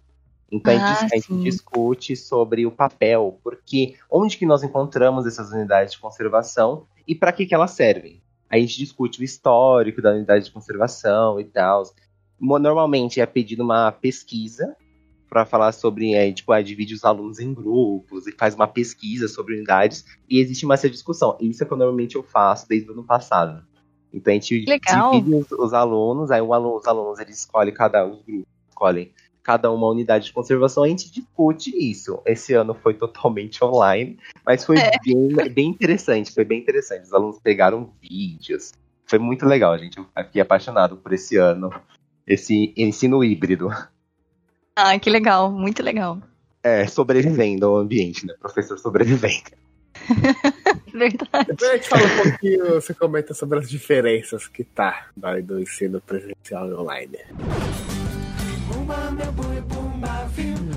Vamos lá. Ai, gente, eu, o grande problema pra mim, que eu tenho muita dificuldade, é que, tipo, eu não tenho acesso à cara do aluno. Porque, Sim, tipo, a maioria eles não deixam a, a câmera ligada e tal. E quando eu vou gravar as aulas também, eu, não, eu fecho a minha câmera pro vídeo não ficar pesado. Então, é, de tanta beleza, né? De tanta beleza, É. ficar pesado. Exato. Desculpa, tipo, gente. Requer muito armazenamento. É, muito, muito, muito. E, tipo, a- essa visão do aluno, eu vejo que eu, quando tô explicando, eu olho pra cara da criança e vejo que ela não tá entendendo. Exato. Aí né, você fala, tá, deixa eu dar uma explicação,zinha é, de uma outra forma aqui pra ver se ela entende. né? Exatamente. Tipo, eu explico ah, o conteúdo, explico, eu explico um conceitozinho, aplicação e tal. Eu olho pra cara do aluno, ele não entendeu, eu repito. Porque muitas vezes o aluno fica com uma vergonhazinha de perguntar. Sim. Então, olhando pra cara da criança, ela faz uma cara de ué, onde que eu tô, o que, que eu tô fazendo, como que eu respiro. pensa lá no. no Como que eu respiro? Gente, era eu na faculdade, senhor. Aula de cálculo. Como que eu respiro? É. Aí, tipo, olhando pra cara do aluno, você percebe nitidamente que a criatura não entendeu. Que a Exato. criança não entendeu. Então, é, eu sinto muita falta disso, dessa visão. Exato. Aí- Porque no online, né, você até pergunta, né? Ah, todo mundo entendeu? Aí ninguém responde nada, né? É, Aí você segue. Mas assim, presencial dá pra você ver na cara do aluno que ele Sim. não sabe o que está acontecendo naquele ambiente. exatamente. Aí tentar explicar, né? Pra ele entender. É, pra, pra quem não tá muito situado com esse, mo- esse momento ensino híbrido, é, é, aulas no Meet, gente, aulas no, nessas, nessa, essas videoconferências, Plataformas, nessas né? plataformas, ela é muito sessão espírita. Muito Sério? Ai, meu Deus. Porque o professor lá, a criatura, tá falando e todo mundo eh, provavelmente tá escutando, mas tipo, tá lá a mesa redonda, eu tô falando com os espíritos e, eu espero que eles estejam escutando. De vez em quando o espírito se manifesta, né? Exatamente, exatamente. Aí depende do dia, depende da temperatura, depende do ambiente também. E depende do Meu conteúdo. É. Aí, por, por exemplo, uma, falando sobre o que, que eu fiz esses tempos, que eu amei também, é eu, eu passei o filme Fuga das Galinhas para falar sobre a questão do bem-estar e qualidade de vida e ambiência dos animais. Olha só que. Um Ai, professor, né? Muita, É, e é. muitos alunos nunca tinham assistido esse filme, gente. Nossa, e aí chamou muito mais a atenção deles, né? Isso que é legal. É, e tipo, eu nunca. Eu não tinha até, até hoje, essa semana, tanta participação de alunos na aula. Porque, tipo, eles realmente eles ficaram muito interessados. Tipo, ai, fuga das galinhas, mano, nunca tinha assistido esse filme, stop motion. Que bacaninha. É, Muito legal. Olha, Faz um projeto de eles fazerem um projeto com stop motion aí, as animações. é, então, mas eu, eu tenho um projeto já, que é uma diversi- diversificação do currículo. é, a diversificação do, do ensino já, que tem essa, esse, essa três novos conteúdos de matérias, novas, três novas matérias, que é Uhum. projeto de vida, tecnologia e eletiva. Sim. Eu dou uma eletiva sobre saúde animal. Então aí eu já, já trouxe também a fuga das galinhas também para ser eletiva para falar sobre qualidade de vida e bem-estar dos animais também. Que aí tinham muitos alunos da escola que estavam interessados para a área da saúde. Então eu, nessa eletiva eu foco bastante sobre isso. Mas voltando, né, sobre ah, os currículos né, do, do Brasil, eu tenho um que eu achei maravilhoso, que eu tô muito interessado em sair, fugir dos de São Paulo para trabalhar lá no, no, norde, no norte do Brasil, que é em Roraima, que é, tem uma, uma habilidade que tem assim, ó, vou até ler, abre aspas. Caracterizar os principais ecossistemas brasileiros, dan- dando ênfase no ecossistema amazônico, que existe ju- justamente essa ênfase. Por que, que existe essa ênfase? Porque é muito mais fácil sensibilizar, que é dando aquele, aquele gancho lá que foi falar o que o Ayrton falou sobre a sensibilização na educação ambiental, que é por que, que eu, eu, eu posso caracterizar, posso explicar o, o- todos os ecossistemas do Brasil? Sim, Flora deve explicar. Mas é muito mais fácil para o aluno entender o que está próximo dele. Então, né, Verdade. nesses currículos do norte do Brasil, nós temos essa, essa habilidades específicas voltadas lá para o norte do Brasil. Então tem essa questão no Ama- amazonense, falando sobre bio- biopirataria, a Rondônia falando sobre a preservação especificamente numa habilidade deles, e Roraima falando sobre específica, dando ênfase no ecossistema amazônico, é justamente porque tem esse contato e é, é- já é previsto lá nessa base nacional comum curricular através dessas metodo- metodologias ativas, que é o aluno como protagonista e ele facilitando a vivência dele, levando em consideração a vivência dele. E, tipo, falando sobre isso também tem essa questão lá do currículo paulista, a gente tem essa habilidade, que é a é habilidade 8 do, do sétimo ano, que fala justamente sobre esse levantamento das unidades de conservação paulistas, e deixa, eles deixam bem nítido essa habilidade das unidades de conservação paulistas, justamente porque está mais, mais, é, mais próximo dos alunos e é muito mais fácil deles entenderem até esse conteúdo. Olha, você me falando de verdade, abriu assim a minha mente, porque eu cheguei aqui no começo do programa, juro pra vocês, com uma opinião sobre isso. E aí quando você apontou todas esses essas observações, a minha opinião mudou totalmente. Mas o que, que você pensava? Não, então, eu cheguei no programa quando a gente ia discutir sobre essa questão de ensino, né, para as crianças, adultos, adolescentes, etc. Que eu pensava, minha opinião era, era de suma importância a gente passar todas as informações de todas as regiões do Brasil, né, e focar um pouquinho em cada uma delas, para a gente sempre conhecer, é, não só em relação a biomas, a vegetação, a fauna, a flora, mas a cultura do Brasil em si. Mas aí depois que você começou a explicar esses estudos mesmo, voltado para cada região, né, para cada é, ponto específico, né, por exemplo, é, a bio, biopirataria na parte da região norte e aqui a, a preservação na parte sudeste, porque a nossa realidade é essa, a gente desmata muito mais querendo ou não, né, do que a região norte e nordeste. E aí eu mudei mesmo de, de opinião, porque é muito mais fácil de você aprender, é muito mais chama muito mais atenção do aluno, né, para quem está aprendendo, quando você aprende uma coisa da sua realidade.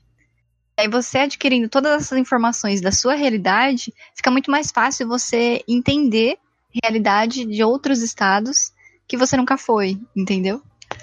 E outra também, porque o Brasil é um país muito grande, né? A dimensão dele é muito, né? Então, se, igual você falou, né? Focar em tudo, eu acho que talvez É. seja muita informação, né?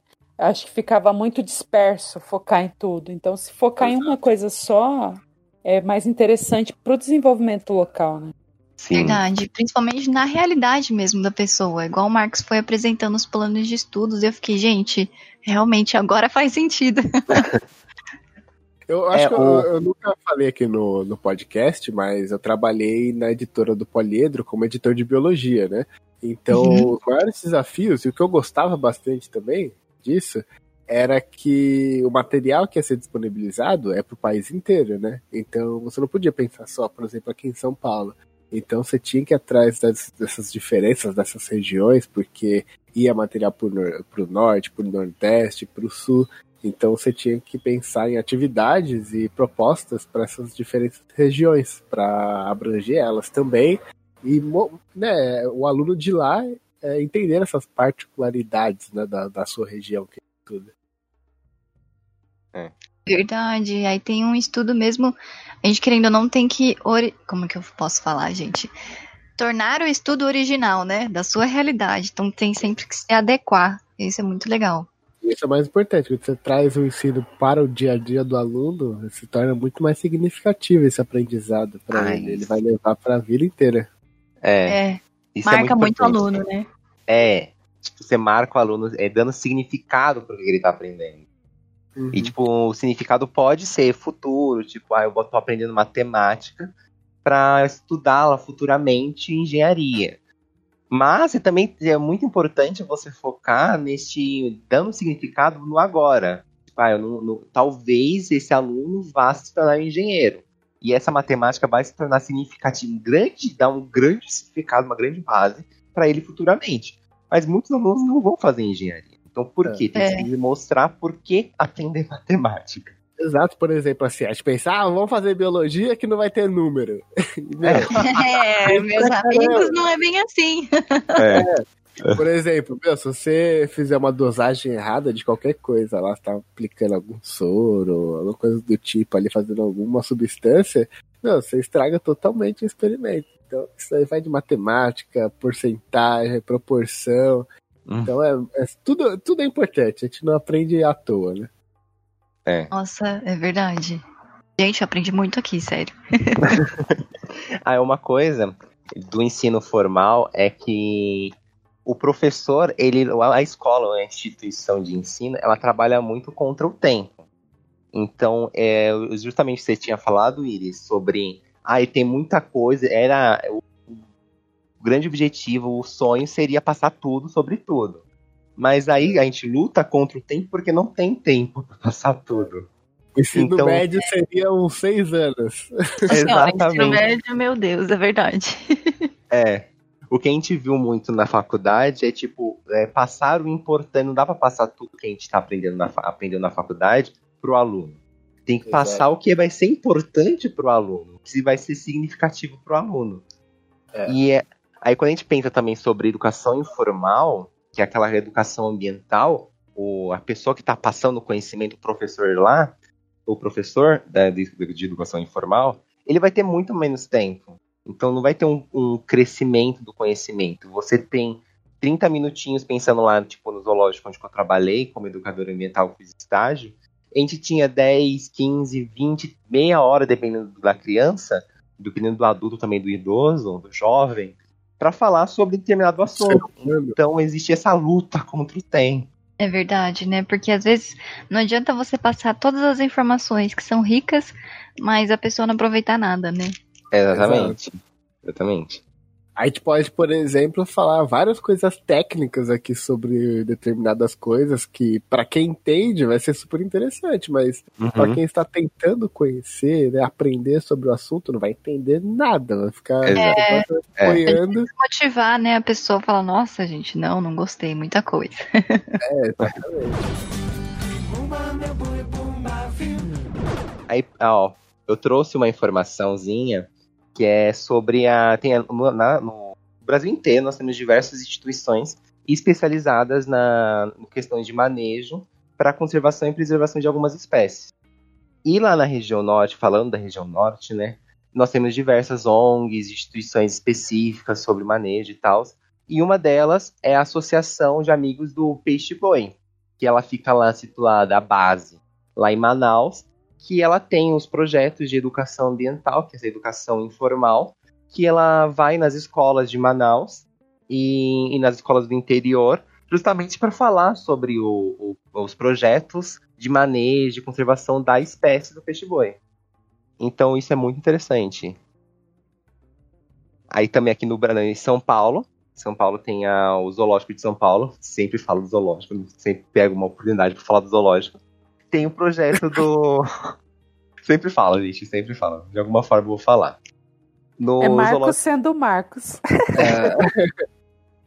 É, o, o zoológico tem o projeto do Zoo Escola, que ele, ele pega escolas da região para falar sobre a PEF, que é o Parque Estadual Fontes do Ipiranga, onde o zoológico, os- o Jardim Botânico e qual é o nome, gente?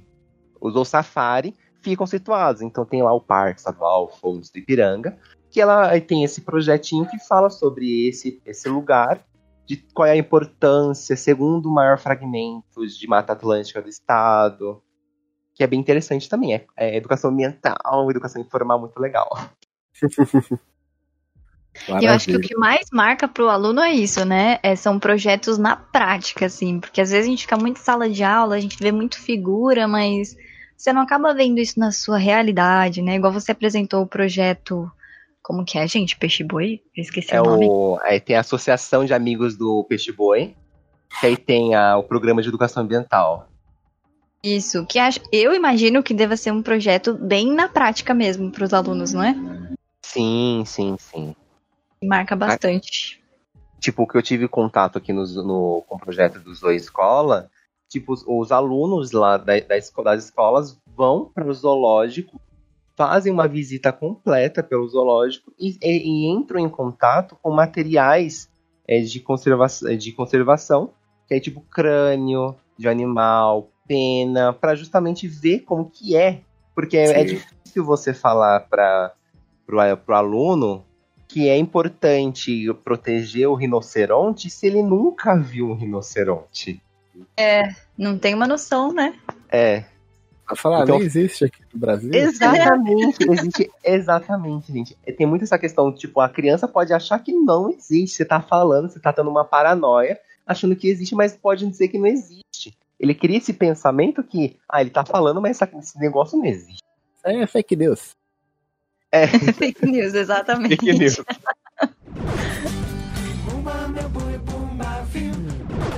Então é isso, tem alguma coisa pra acrescentar, Marcos? Ah, é uma coisa interessante, ó. Pode que na, na base comum curricular existe, como eu falei lá da, metodologia ativa, aluno como protagonista, existe um texto básico de introdução que fala justamente, quando fala sobre eh, ciências da natureza, fala sobre o aluno como protagonista para ele aprender a atuar, eh, aprender ciência atuando no mundo. Então, ah, ele aprende lá sobre ciência, legal, mas como que ele usa aquilo que ele está aprendendo no cotidiano dele, no dia a dia.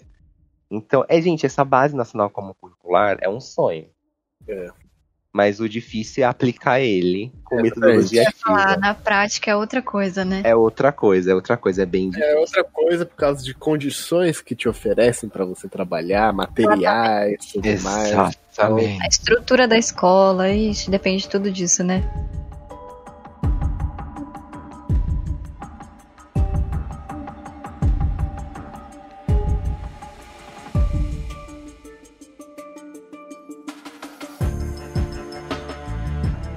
Então chegamos aqui ao bloco do palpitar científico, onde sempre pegamos algum tema para abordar aqui com os convidados do programa e eles darem a sua opinião e também né, relatar a sua experiência, se for o caso.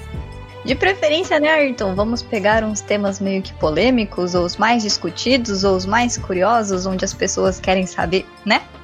Sim, exatamente. E esse tema aqui surgiu no nosso formulário que as pessoas querem saber qual é o papel indígena na comunidade, né? Então, assim, há influências do indígena, por exemplo, região onde você nasceu, se não, o que a população local acha sobre a proteção de terras indígenas também.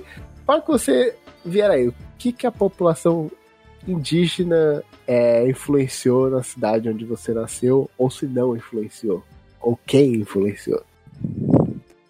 Então, é, na cidade que eu morava, é, as poucas vezes que eu tive contato, digamos, se eu tive contato, é, chamava muita atenção, né?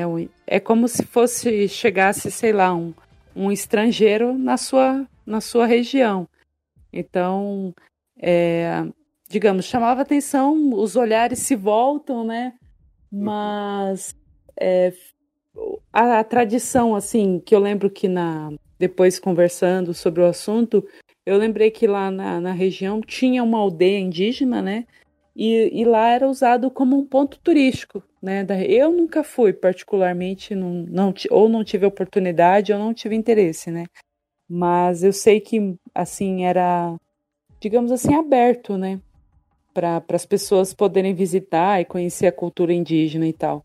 Mas, por outro lado, e um, um lado assim que não é legal, o, o índio era como, como se dizer assim, ele era relativizado, porque assim, muitos agiam também por assim. isso, marginalizados, né? Porque se tem aquela visão de que o índio ele, ele é interesseiro, né?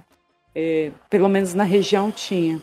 É, ele, ele fazia o que fosse para ter o dinheiro, né? Vendia tudo.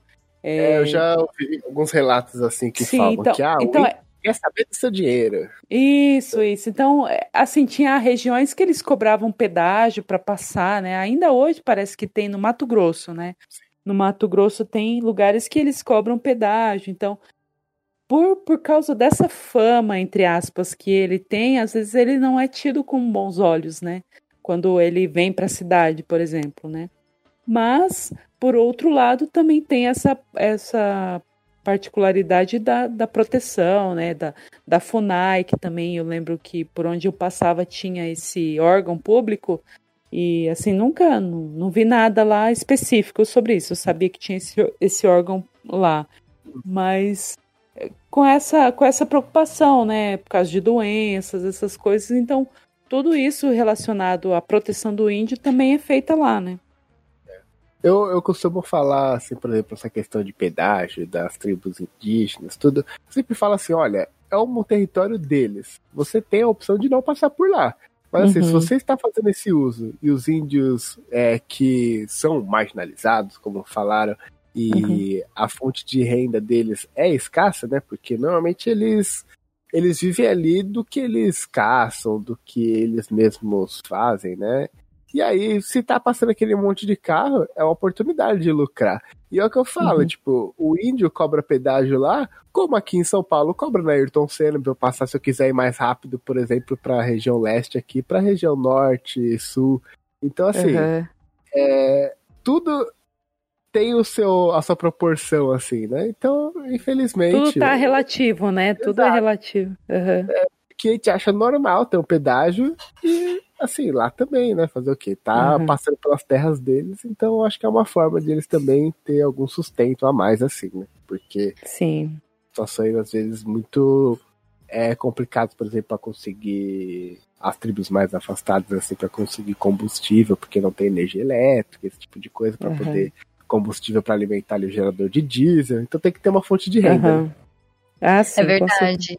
Pegando um pouquinho o gancho do que o Ayrton falou, eu acho que a origem de todas essas opiniões, às vezes contrárias ou não, né? E são importantes a gente ter opiniões contrárias e debatê-las, né? Com respeito acima de tudo. Mas a origem de tudo isso é a gente tentar é, ver uma perspectiva fora da nossa realidade, né? Eu tô aqui na cidade, eu tenho uma opinião porque eu tenho, eu vivo isso, eu tenho a minha realidade, então eu vou gerar uma opinião de acordo com o que eu vivo. Mas e se eu buscar entender como que eles vivem lá? Se eu tentar pegar essa percepção, essa perspectiva do lado oposto, às vezes a gente muda um pouco de opinião, né? Igual o Ayrton falou. Com certeza. Tudo é questão de conversar, debater tentar É entender. se os- colocar, é se colocar realmente no lugar do outro, né? É Exato. ter a empatia. Exatamente, exatamente. Então, continuando, o que mais vai falar? Quem então influenciou a região lá? Então, na região, a grande influência marcante é Nordeste mesmo, né? É, principalmente na capital. É, se vê, por exemplo, quando você vai para a cidade de Porto Velho, a música que, é, que toca nas, nos bares, nas lanchonetes, nos restaurantes, é típico música do Nordeste, né? E, por exemplo, na cidade de, de Ji-Paraná, que é uma cidade próxima a Ariquemes também, a influência é mais do sul. Então você até vê pessoas é, na, nas varandas tomando chimarrão, né, fazendo churrasco. Ah, churrasco é, já é nacional, é uma coisa do sul. Mas assim, se vê essas, esses traços, né, que, que vão ficando, né, da influência. Mas como eu falei, deu uma bela de uma misturada, né? Pessoas que estavam na capital foram para o interior, do interior foram para a capital. Então, mas É, o que você tomava bastante era tererê, era isso? tererê, é. É. É tererê. É, que é um mate, levava. é um mate gelado, né? É, Uhum. É, é uma influência. É, o tererê é mais típico do Mato Grosso do Sul, né? Porque é uma coisa mais do Paraguai, né? uhum. Mas, mas é, ele e o chimarrão, né? São, são na mesma linha, digamos, do sul. O tererê, ele costuma ser mais forte ou não tem nada a ver? Não, é igual, só que é, é até a mesma erva, só que a erva do gelada. tererê é, é. A erva do Ah, é tererê ela é um pouco grossa, né? Assim, não é tão processada que nem a erva do, do chimarrão, que é bem fininha. Ah, Né? entendi. Só que aí o Entendi. tererê se toma gelado, pode ser com suco, alguma coisa, e o chimarrão é só com água mesmo. Hum, entendi.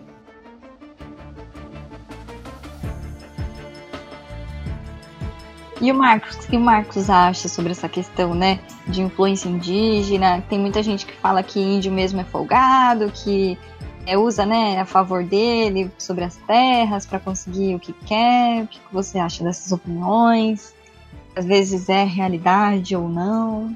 A população humana, ou espécie humana, tem, é, é autodestrutiva. Então, existe toda essa construção de preconceitos, assim, sem me- às vezes me perceber, é, de- tentando destruir a própria espécie. Então, existe a construção de preconceitos.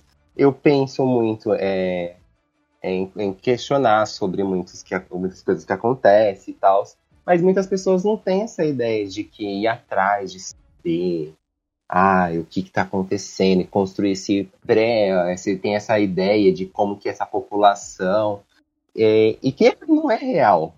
Tipo, às vezes, os índios, ou, na verdade, tem essa nomenclatura, né, gente, que está sendo questionada, sobre a ideia de que não, não chamar mais índio de, o índio brasileiro de índio, porque eles mesmos ficam incomodados, porque, como que fala?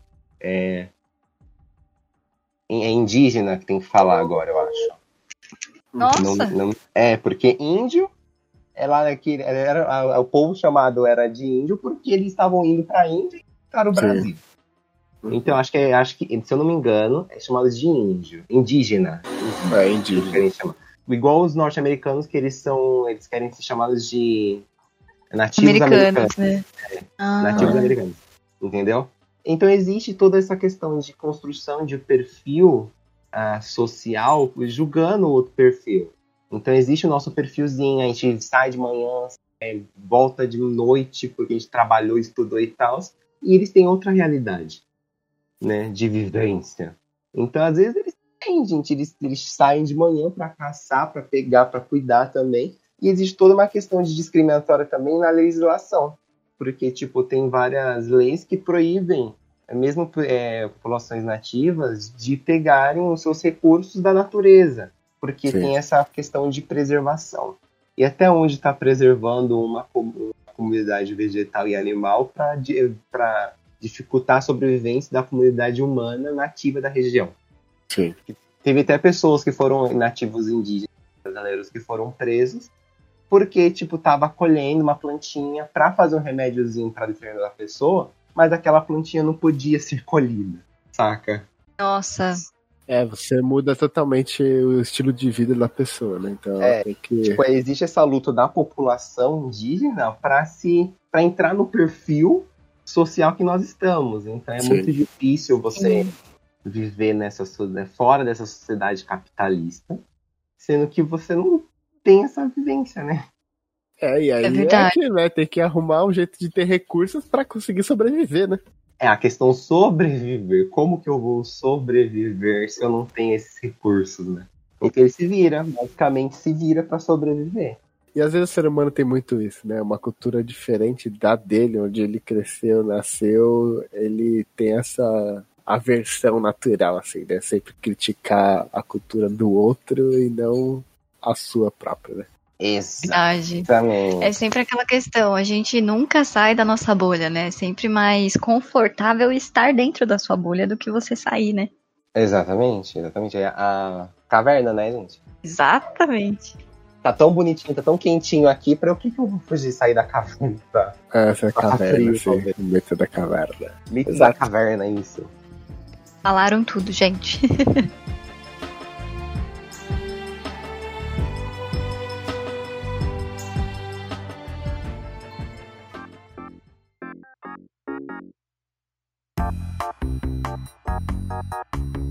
Então chegamos ao encerramento de mais um programa.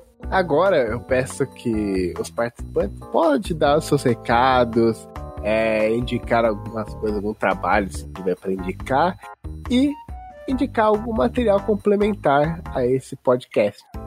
Então fiquem à vontade. Quem quer começar a falar?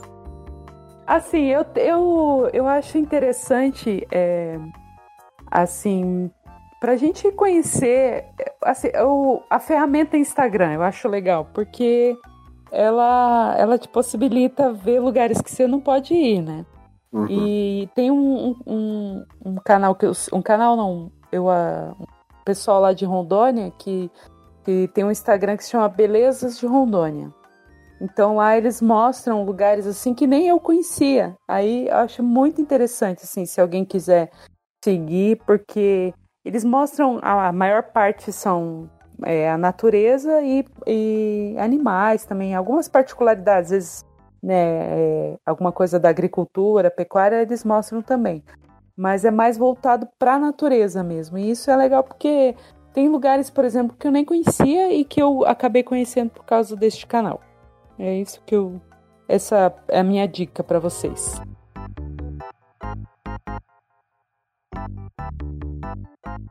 Bom, gente, estou muito feliz com esse programa rico e cheio de informações, desde a educação, cultura, viagens que a gente pode fazer e, claro, né, o nosso palpitar científico, ouvir todas as opiniões diferentes e, como sempre, conseguir evoluir diante de tudo isso. O meu imenso agradecimento para todos que puderam participar e a vocês que ouviram. E eu deixo para vocês, eu segui basicamente a mesma linha de raciocínio que a Regiane, né? Porque o meu grande incentivo, né, o, o que eu poderia deixar para vocês era viagem, né? Viagem, conheçam o Brasil. Mas, né, na situação que estamos, não dá muito certo, também não tem muitos recursos financeiros para isso. então vamos nos contentar com documentários, né? Com, assim como a Regiane falou sobre a questão do Instagram, de a gente conhecer mesmo lugares através da tecnologia, né? Ela disponibiliza isso para nós. E eu deixo para vocês aqui alguns documentários que falam sobre cultura da região norte, né? Super rica. E aqui vai um deles. Tem o documentário Amazona Groove, Ventos que Sopram do Pará e A Poética dos Beiradões, que falam sobre cultura, principalmente música regional.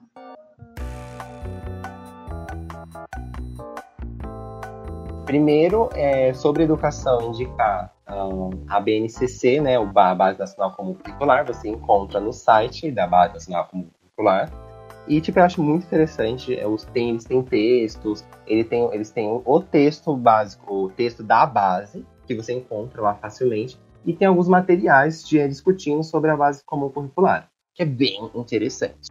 Aí também tem o, o AMPA, né, que é a Associação de Amigos do, Associação Amigos do, do Peixe Boi, que eu acho maravilhoso assistir esses dias uma palestra sobre esse, essa associação, que eu achei mega interessante, fiquei apaixonado por Peixe depois dessa palestra.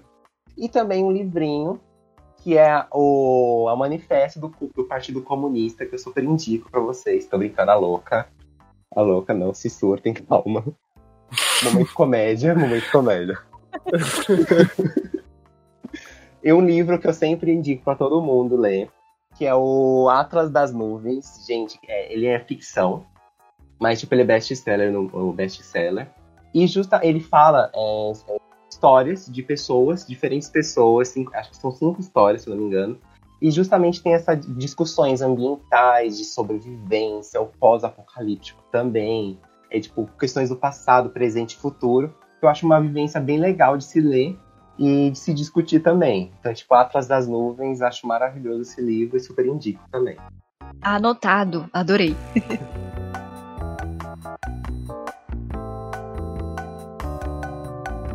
Então, aproveitando o gancho do Marcos, falando sobre a Parte parte do meio ambiente, a parte de educação, eu recomendo muito, então, as pessoas visitarem um zoológico e entenderem a importância que ele tem e vá nas palestras que tem, procure as monitorias que tem lá, que vale muito a pena. O Marcos, ele tá aqui para comprovar isso, para, né? Que É, gente, incrível. é, então, quem sabe um dia a gente faça um, um episódio aí futuro sobre a importância do zoológico, vamos ver se a pessoa, se o pessoal interessa pelo assunto e o Marcos vai estar mais convidado para isso. Maravilhoso. Então, né, era isso. Eu tenho aqui que agradecer imensamente a meus amigos aqui, ao Marcos e a Regiane, por terem cedido o tempo de vocês para falar um pouquinho aqui com a gente e enriquecer ainda mais esse debate sobre região norte, sobre educação. Foi muito, muito, muito bom mesmo. E só tenho a agradecer vocês e muito obrigado por estarem aqui. Maravilha, eu que agradeço a oportunidade. Quando precisar, contem comigo, viu? Ah, muito obrigado. Ah, eu amei, amei. De verdade, gente, muito obrigado. Ótimos profissionais, grandes profissionais, né, que vão seguir caminhos assim, creio que de grande sucesso. E vocês incentivam muito o que vocês fazem. O legal é isso, que vocês passam o amor que vocês têm pelo que vocês fazem para as pessoas. E eu me senti super incentivada com tudo que a gente aprendeu aqui. Obrigado mesmo. Chorane. É isso, pessoal. Até, próximo programa, até o próximo programa. E é isso. Tchau, tchau. Tchau. Tchau, obrigada. Tchau, beijo. Beijo. E agora iremos à leitura de e-mails. E para isso está aqui a Larissa comigo. Oi, pessoal. A Larissa não participou do programa, né? Porque teve compromissos aí extra podcast. Mas está aqui na leitura de e-mails com a gente. Sim, estou aqui para conversar com vocês também um pouco. Isso aí. E se as pessoas quiserem entrar em contato com a gente, como elas fazem, Larissa? Então, pessoas que gostariam de nos enviar algum feedback podem entrar no nosso e-mail de contato, que é contato.pontehidrogênio@gmail.com. É ponte hidrogênio, não não tenho ponte de hidrogênio, beleza? Isso mesmo. Podem entrar em contato para falar sobre qualquer programa, dar o feedback, podem mandar suas críticas, elogios, sugestões de programas, questões sentimentais. Estamos aí para tentar ajudar e responder a todas as questões. Acho que questões sentimentais vai ser meio difícil, mas as outras pode ser. Ah, a gente tenta. Não que a gente vai né, conseguir solucionar os problemas, mas nós estamos aí. E nem trazer o, o amor da pessoa de volta, né? Mas a gente pode tentar fazer, falar alguma coisa pra, sei lá, dar um help. É, quem sabe. então é isso. Então vamos lá, né? Recebemos um e-mail comentando o programa sobre a Amazônia. Tivemos a convidada a Elzimar, que falou aqui sobre diversas experiências dela, como funciona o Fundo Amazônia, falamos também dos rios voadores, falamos de diversas coisas. Então, tivemos o feedback e então vamos lá, né? Vamos começar essa leitura aí. Então, vamos lá. Este e-mail foi enviado pelo Edevir Vidal. É mais um e-mail dele, pois no primeiro programa de podcast, se vocês ouviram até o final, ele também nos escreveu. E aqui é o segundo feedback dele, do segundo programa.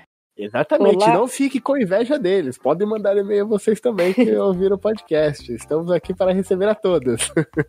Sim, vamos reservar esse espaço para todos. E o Edenir já tá carimbando o cartãozinho aqui, ó. Segundo o carimbo, está confirmado. Verdade. Então vou começar a ler.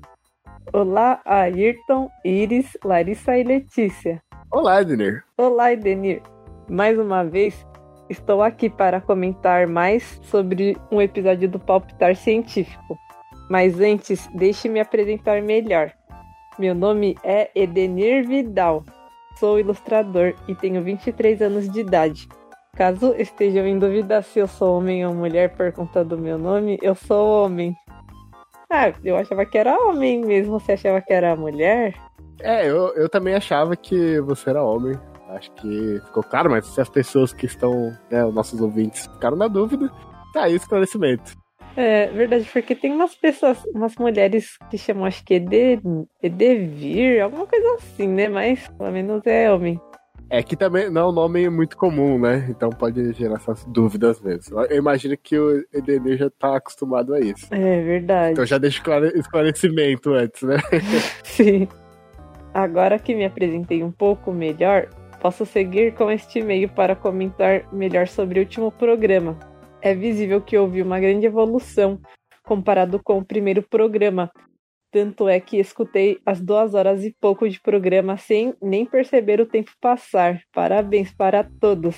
E acho que ele falou em, em para a Larissa, mas deve ter falado também em especial para a Larissa, É, né? acho que isso, acho que foi isso. É, Aham. Nossa, fiquei feliz de ouvir isso, viu? Porque foi bem longo, mas a gente viu que tinha bastante informação, por isso que a gente resolveu deixar tudo isso de programa mesmo. Na verdade, o Ayrton, que é o editor. É, sim, então, né? Fazendo aqui um off-topic, né? Um, um, um bastidores da, da gravação do programa. Esse programa rendeu bastante, deu quase quatro horas de gravação. Então, de material bruto, né? Então a gente teve que recortar bastante coisa. Aí, inicialmente a gente queria até, né, que fosse um programa um pouquinho mais curto, mas o papo É. rendeu tanto, sabe? O assunto foi tão relevante que eu falei, olha, gente, a gente sentou, conversou, falou, olha, o programa vai ter que ficar com mais de duas horas mesmo, porque tá muito interessante o papo, não tem mais o que cortar, sabe? E se cortar vai perder qualidade. Então, Meu É. conhecimento. Exatamente. Então, a gente falou, olha, se as pessoas, né, eu, eu que editei, ouvi várias vezes, não me cansava de ouvir os assuntos, então as pessoas vão É. querer realmente ouvir, se interessar, e vai ouvir mesmo sem cansar, né, sem dar aquele, nossa, que programa longo e tal. Então, que bom Uhum. que nosso objetivo foi alcançado e você gostou do programa e nem pareceu né, passar o tempo. Passou voando. Verdade, por isso que recomendo. Você, se não assistiu, corre lá e dá uma ouvida, né? Uma olhada, uma certeza. ouvida. É. É isso aí. Então vamos continuar. Senti que ela fez boas perguntas para a convidada e que, apesar de ser um programa dos quatro, senti que nesse programa a Larissa teve um destaque maior e no primeiro senti que foi o Ayrton. Se foi proposital, eu não sei. Mas se sim, achei bacana essa ideia de que em cada episódio alguém esteja mais à frente. E eu nem tinha reparado. Como é, eu conheci e mais tempo a Elzimar, a gente se viu mais vezes, a gente tem uma amizade mais próxima, então por isso que a gente escolheu para que eu fizesse as perguntas para ela. Mas não foi intencional, né? Foi só uma questão mesmo de proximidade. Mas É, essa- foi uma coincidência, mas é, eu confesso que no fundo eu, eu, eu, eu já esperava por isso, sabe? Porque é justamente isso, que como a Larissa era mais próxima da Elzimar, né? Tem amizade com ela há mais tempo, então nada mais justo do que ela, né? Ter essa interação maior com a Elzimar. Então acho que por isso que com essa percepção de que ela teve destaque maior, e que bom, né? Porque o nosso intuito é realmente esse, não ter foco em uma pessoa só. Eu acabo apresentando mais os programas, mas assim. Porque a voz dele é de radialista.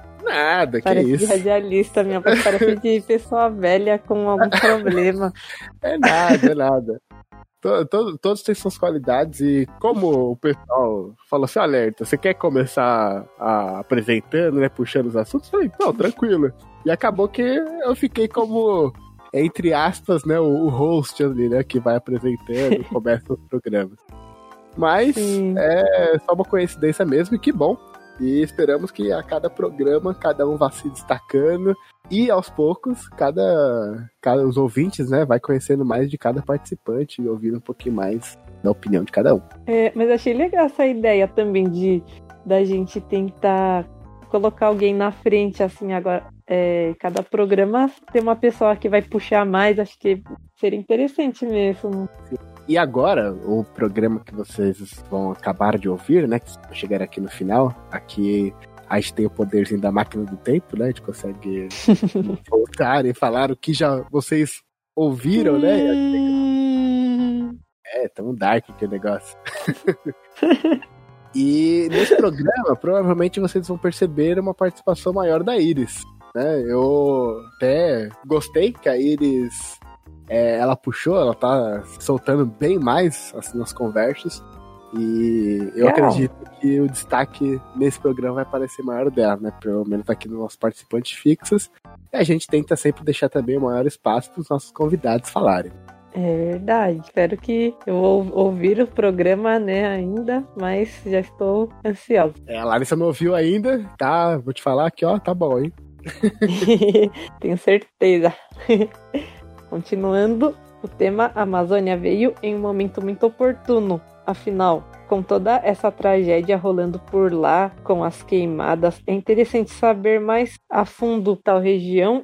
E a convidada Elzimar foi excelente. Ah, que bom. É, eu gosto muito dela. A, Ela- Zimara é fantástica mesmo. Nossa, ela tem uma experiência muito grande, né? E deu pra perceber pelos relatos, tudo pelo amor que ela tem pelo local. Então, tudo isso foi um combo que a gente foi presenteado também com muitas informações legais. Principalmente pela humildade que a Zimar tem, sabe? De toda essa experiência que ela tem, ela se dispôs a gravar com a gente da melhor horário possível, porque também tinha diferença de horário, né? De, de fuso horário. Quatro horas. De quatro horas. Quase ficou sem a janta dela.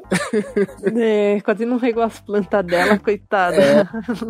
Exatamente, mas ela ficou aqui, gravou com a gente e, e a gente tinha falado inicialmente que talvez seria umas duas horas e meia aí de gravação e foi quase quatro, então é, foi Uhum. legal e a gente agradece demais a participação da Zimara, ela foi incrível mesmo. E como você disse, é um tema super relevante e acabou, né, dando, dando certo aí com as, as notícias que estavam rolando na época, né? Uhum, e com o dia também da Amazônia, que é comemorado. Então, Também, foi, certo. foi bem certinho mesmo. Uhum. Então vamos lá. E quem diria que existe muitos naufrágios por conta de ondas na Amazônia e na parte que a convidada diz que os ribeirinhos são índios fugidos, entre parentes, rebeldes, que não quiseram aceitar certas condições. Lembrei do trecho do filme Pantera Negra, chamado Me Jogue ao Mar. É, logo na parte, né, que o Killmonger ali no final do filme, né, ele fala que me joga ao mar com meus né, antepassados ali, né, que preferiam Hum. a morte do que serem escravizados e tudo mais, né. Então, realmente, é, eu também não sabia disso, que os ribeirinhos, né, eram esses é, índios dissidentes ali, né, da- das suas tribos, os exilados. E foi muito É. interessante mesmo, muito legal. É verdade, eu também eu pensei que as populações ribeirinhas eram só pessoas mesmo que moravam perto, que já tinha esse costume já desde o passado morar perto da, do, do lago, né, dos rios, por causa dessa questão da água que é essencial para tudo na vida. Não sabia mesmo que era relacionada aos índios rebeldes das suas tribos. É, muito legal. Então, enfim, dessa vez o e-mail ficou realmente grande. A gente adora e-mails grandes, podem mandar à vontade, que a gente tem toda a felicidade de responder aqui e ter essa interação. Aí ele falou que ficou muito grande. É que realmente tem bastante coisas que eu adoraria comentar, mas apenas por e-mail não dá. Entre parênteses.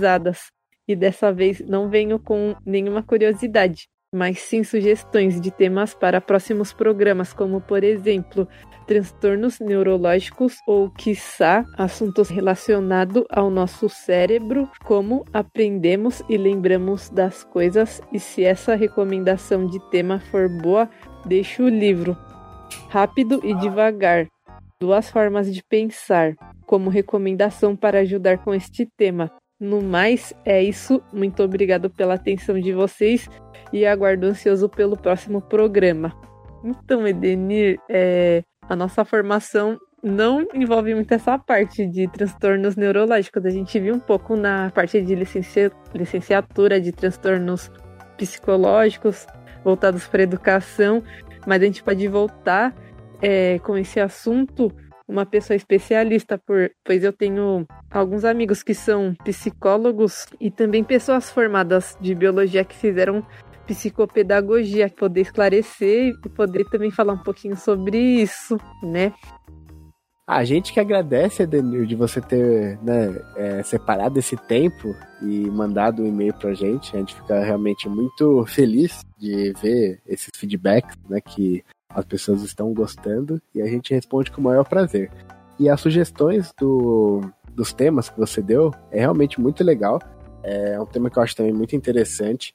E como a Larissa disse, a gente acaba não sendo especialista nessa área de formação, né? Durante a, a biologia e também para os caminhos que estamos trilhando na, na, bio, na biologia.